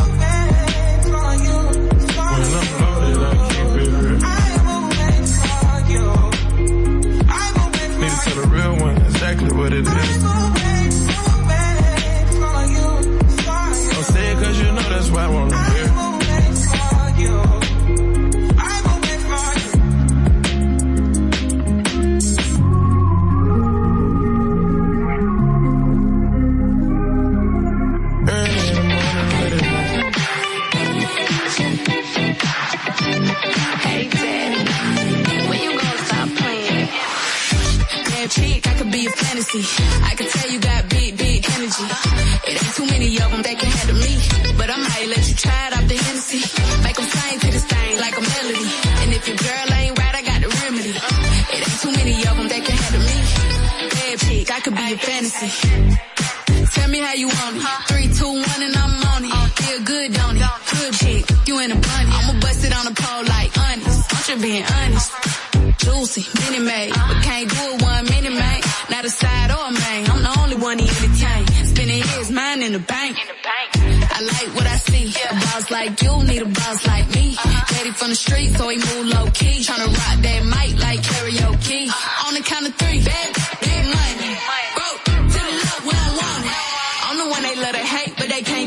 past. Pretty face, no waist, and a big old bed. Bad chick, I could be a fantasy. I could tell you got big, big energy. It ain't too many of them that can handle me. But I might let you try it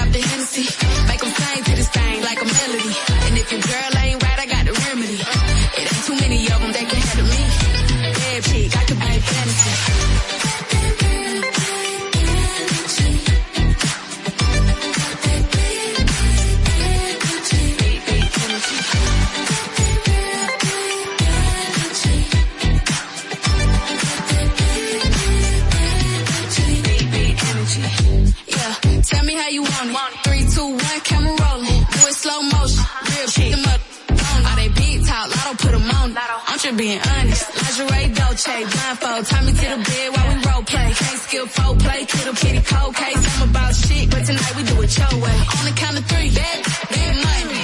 Broke to the left, we don't want it. They big talk, lotto put 'em on. I'm just being honest. Lingerie, Dolce, blindfold. Tie me to the bed while we role play. Can't skill folk play, kittle kitty cold case. I'm about shit, but tonight we do it your way. On the count of three, bad, Dolce, blindfold. Tie me to the bed while we role play. Can't skill folk play, kittle kitty cold case. I'm about shit, but tonight we do it your way. On the count of three, bad, big money. Broke to the left, we don't want it. Skill folk play, kittle kitty cold case. I'm about shit, but tonight we do it your way. On the count of three,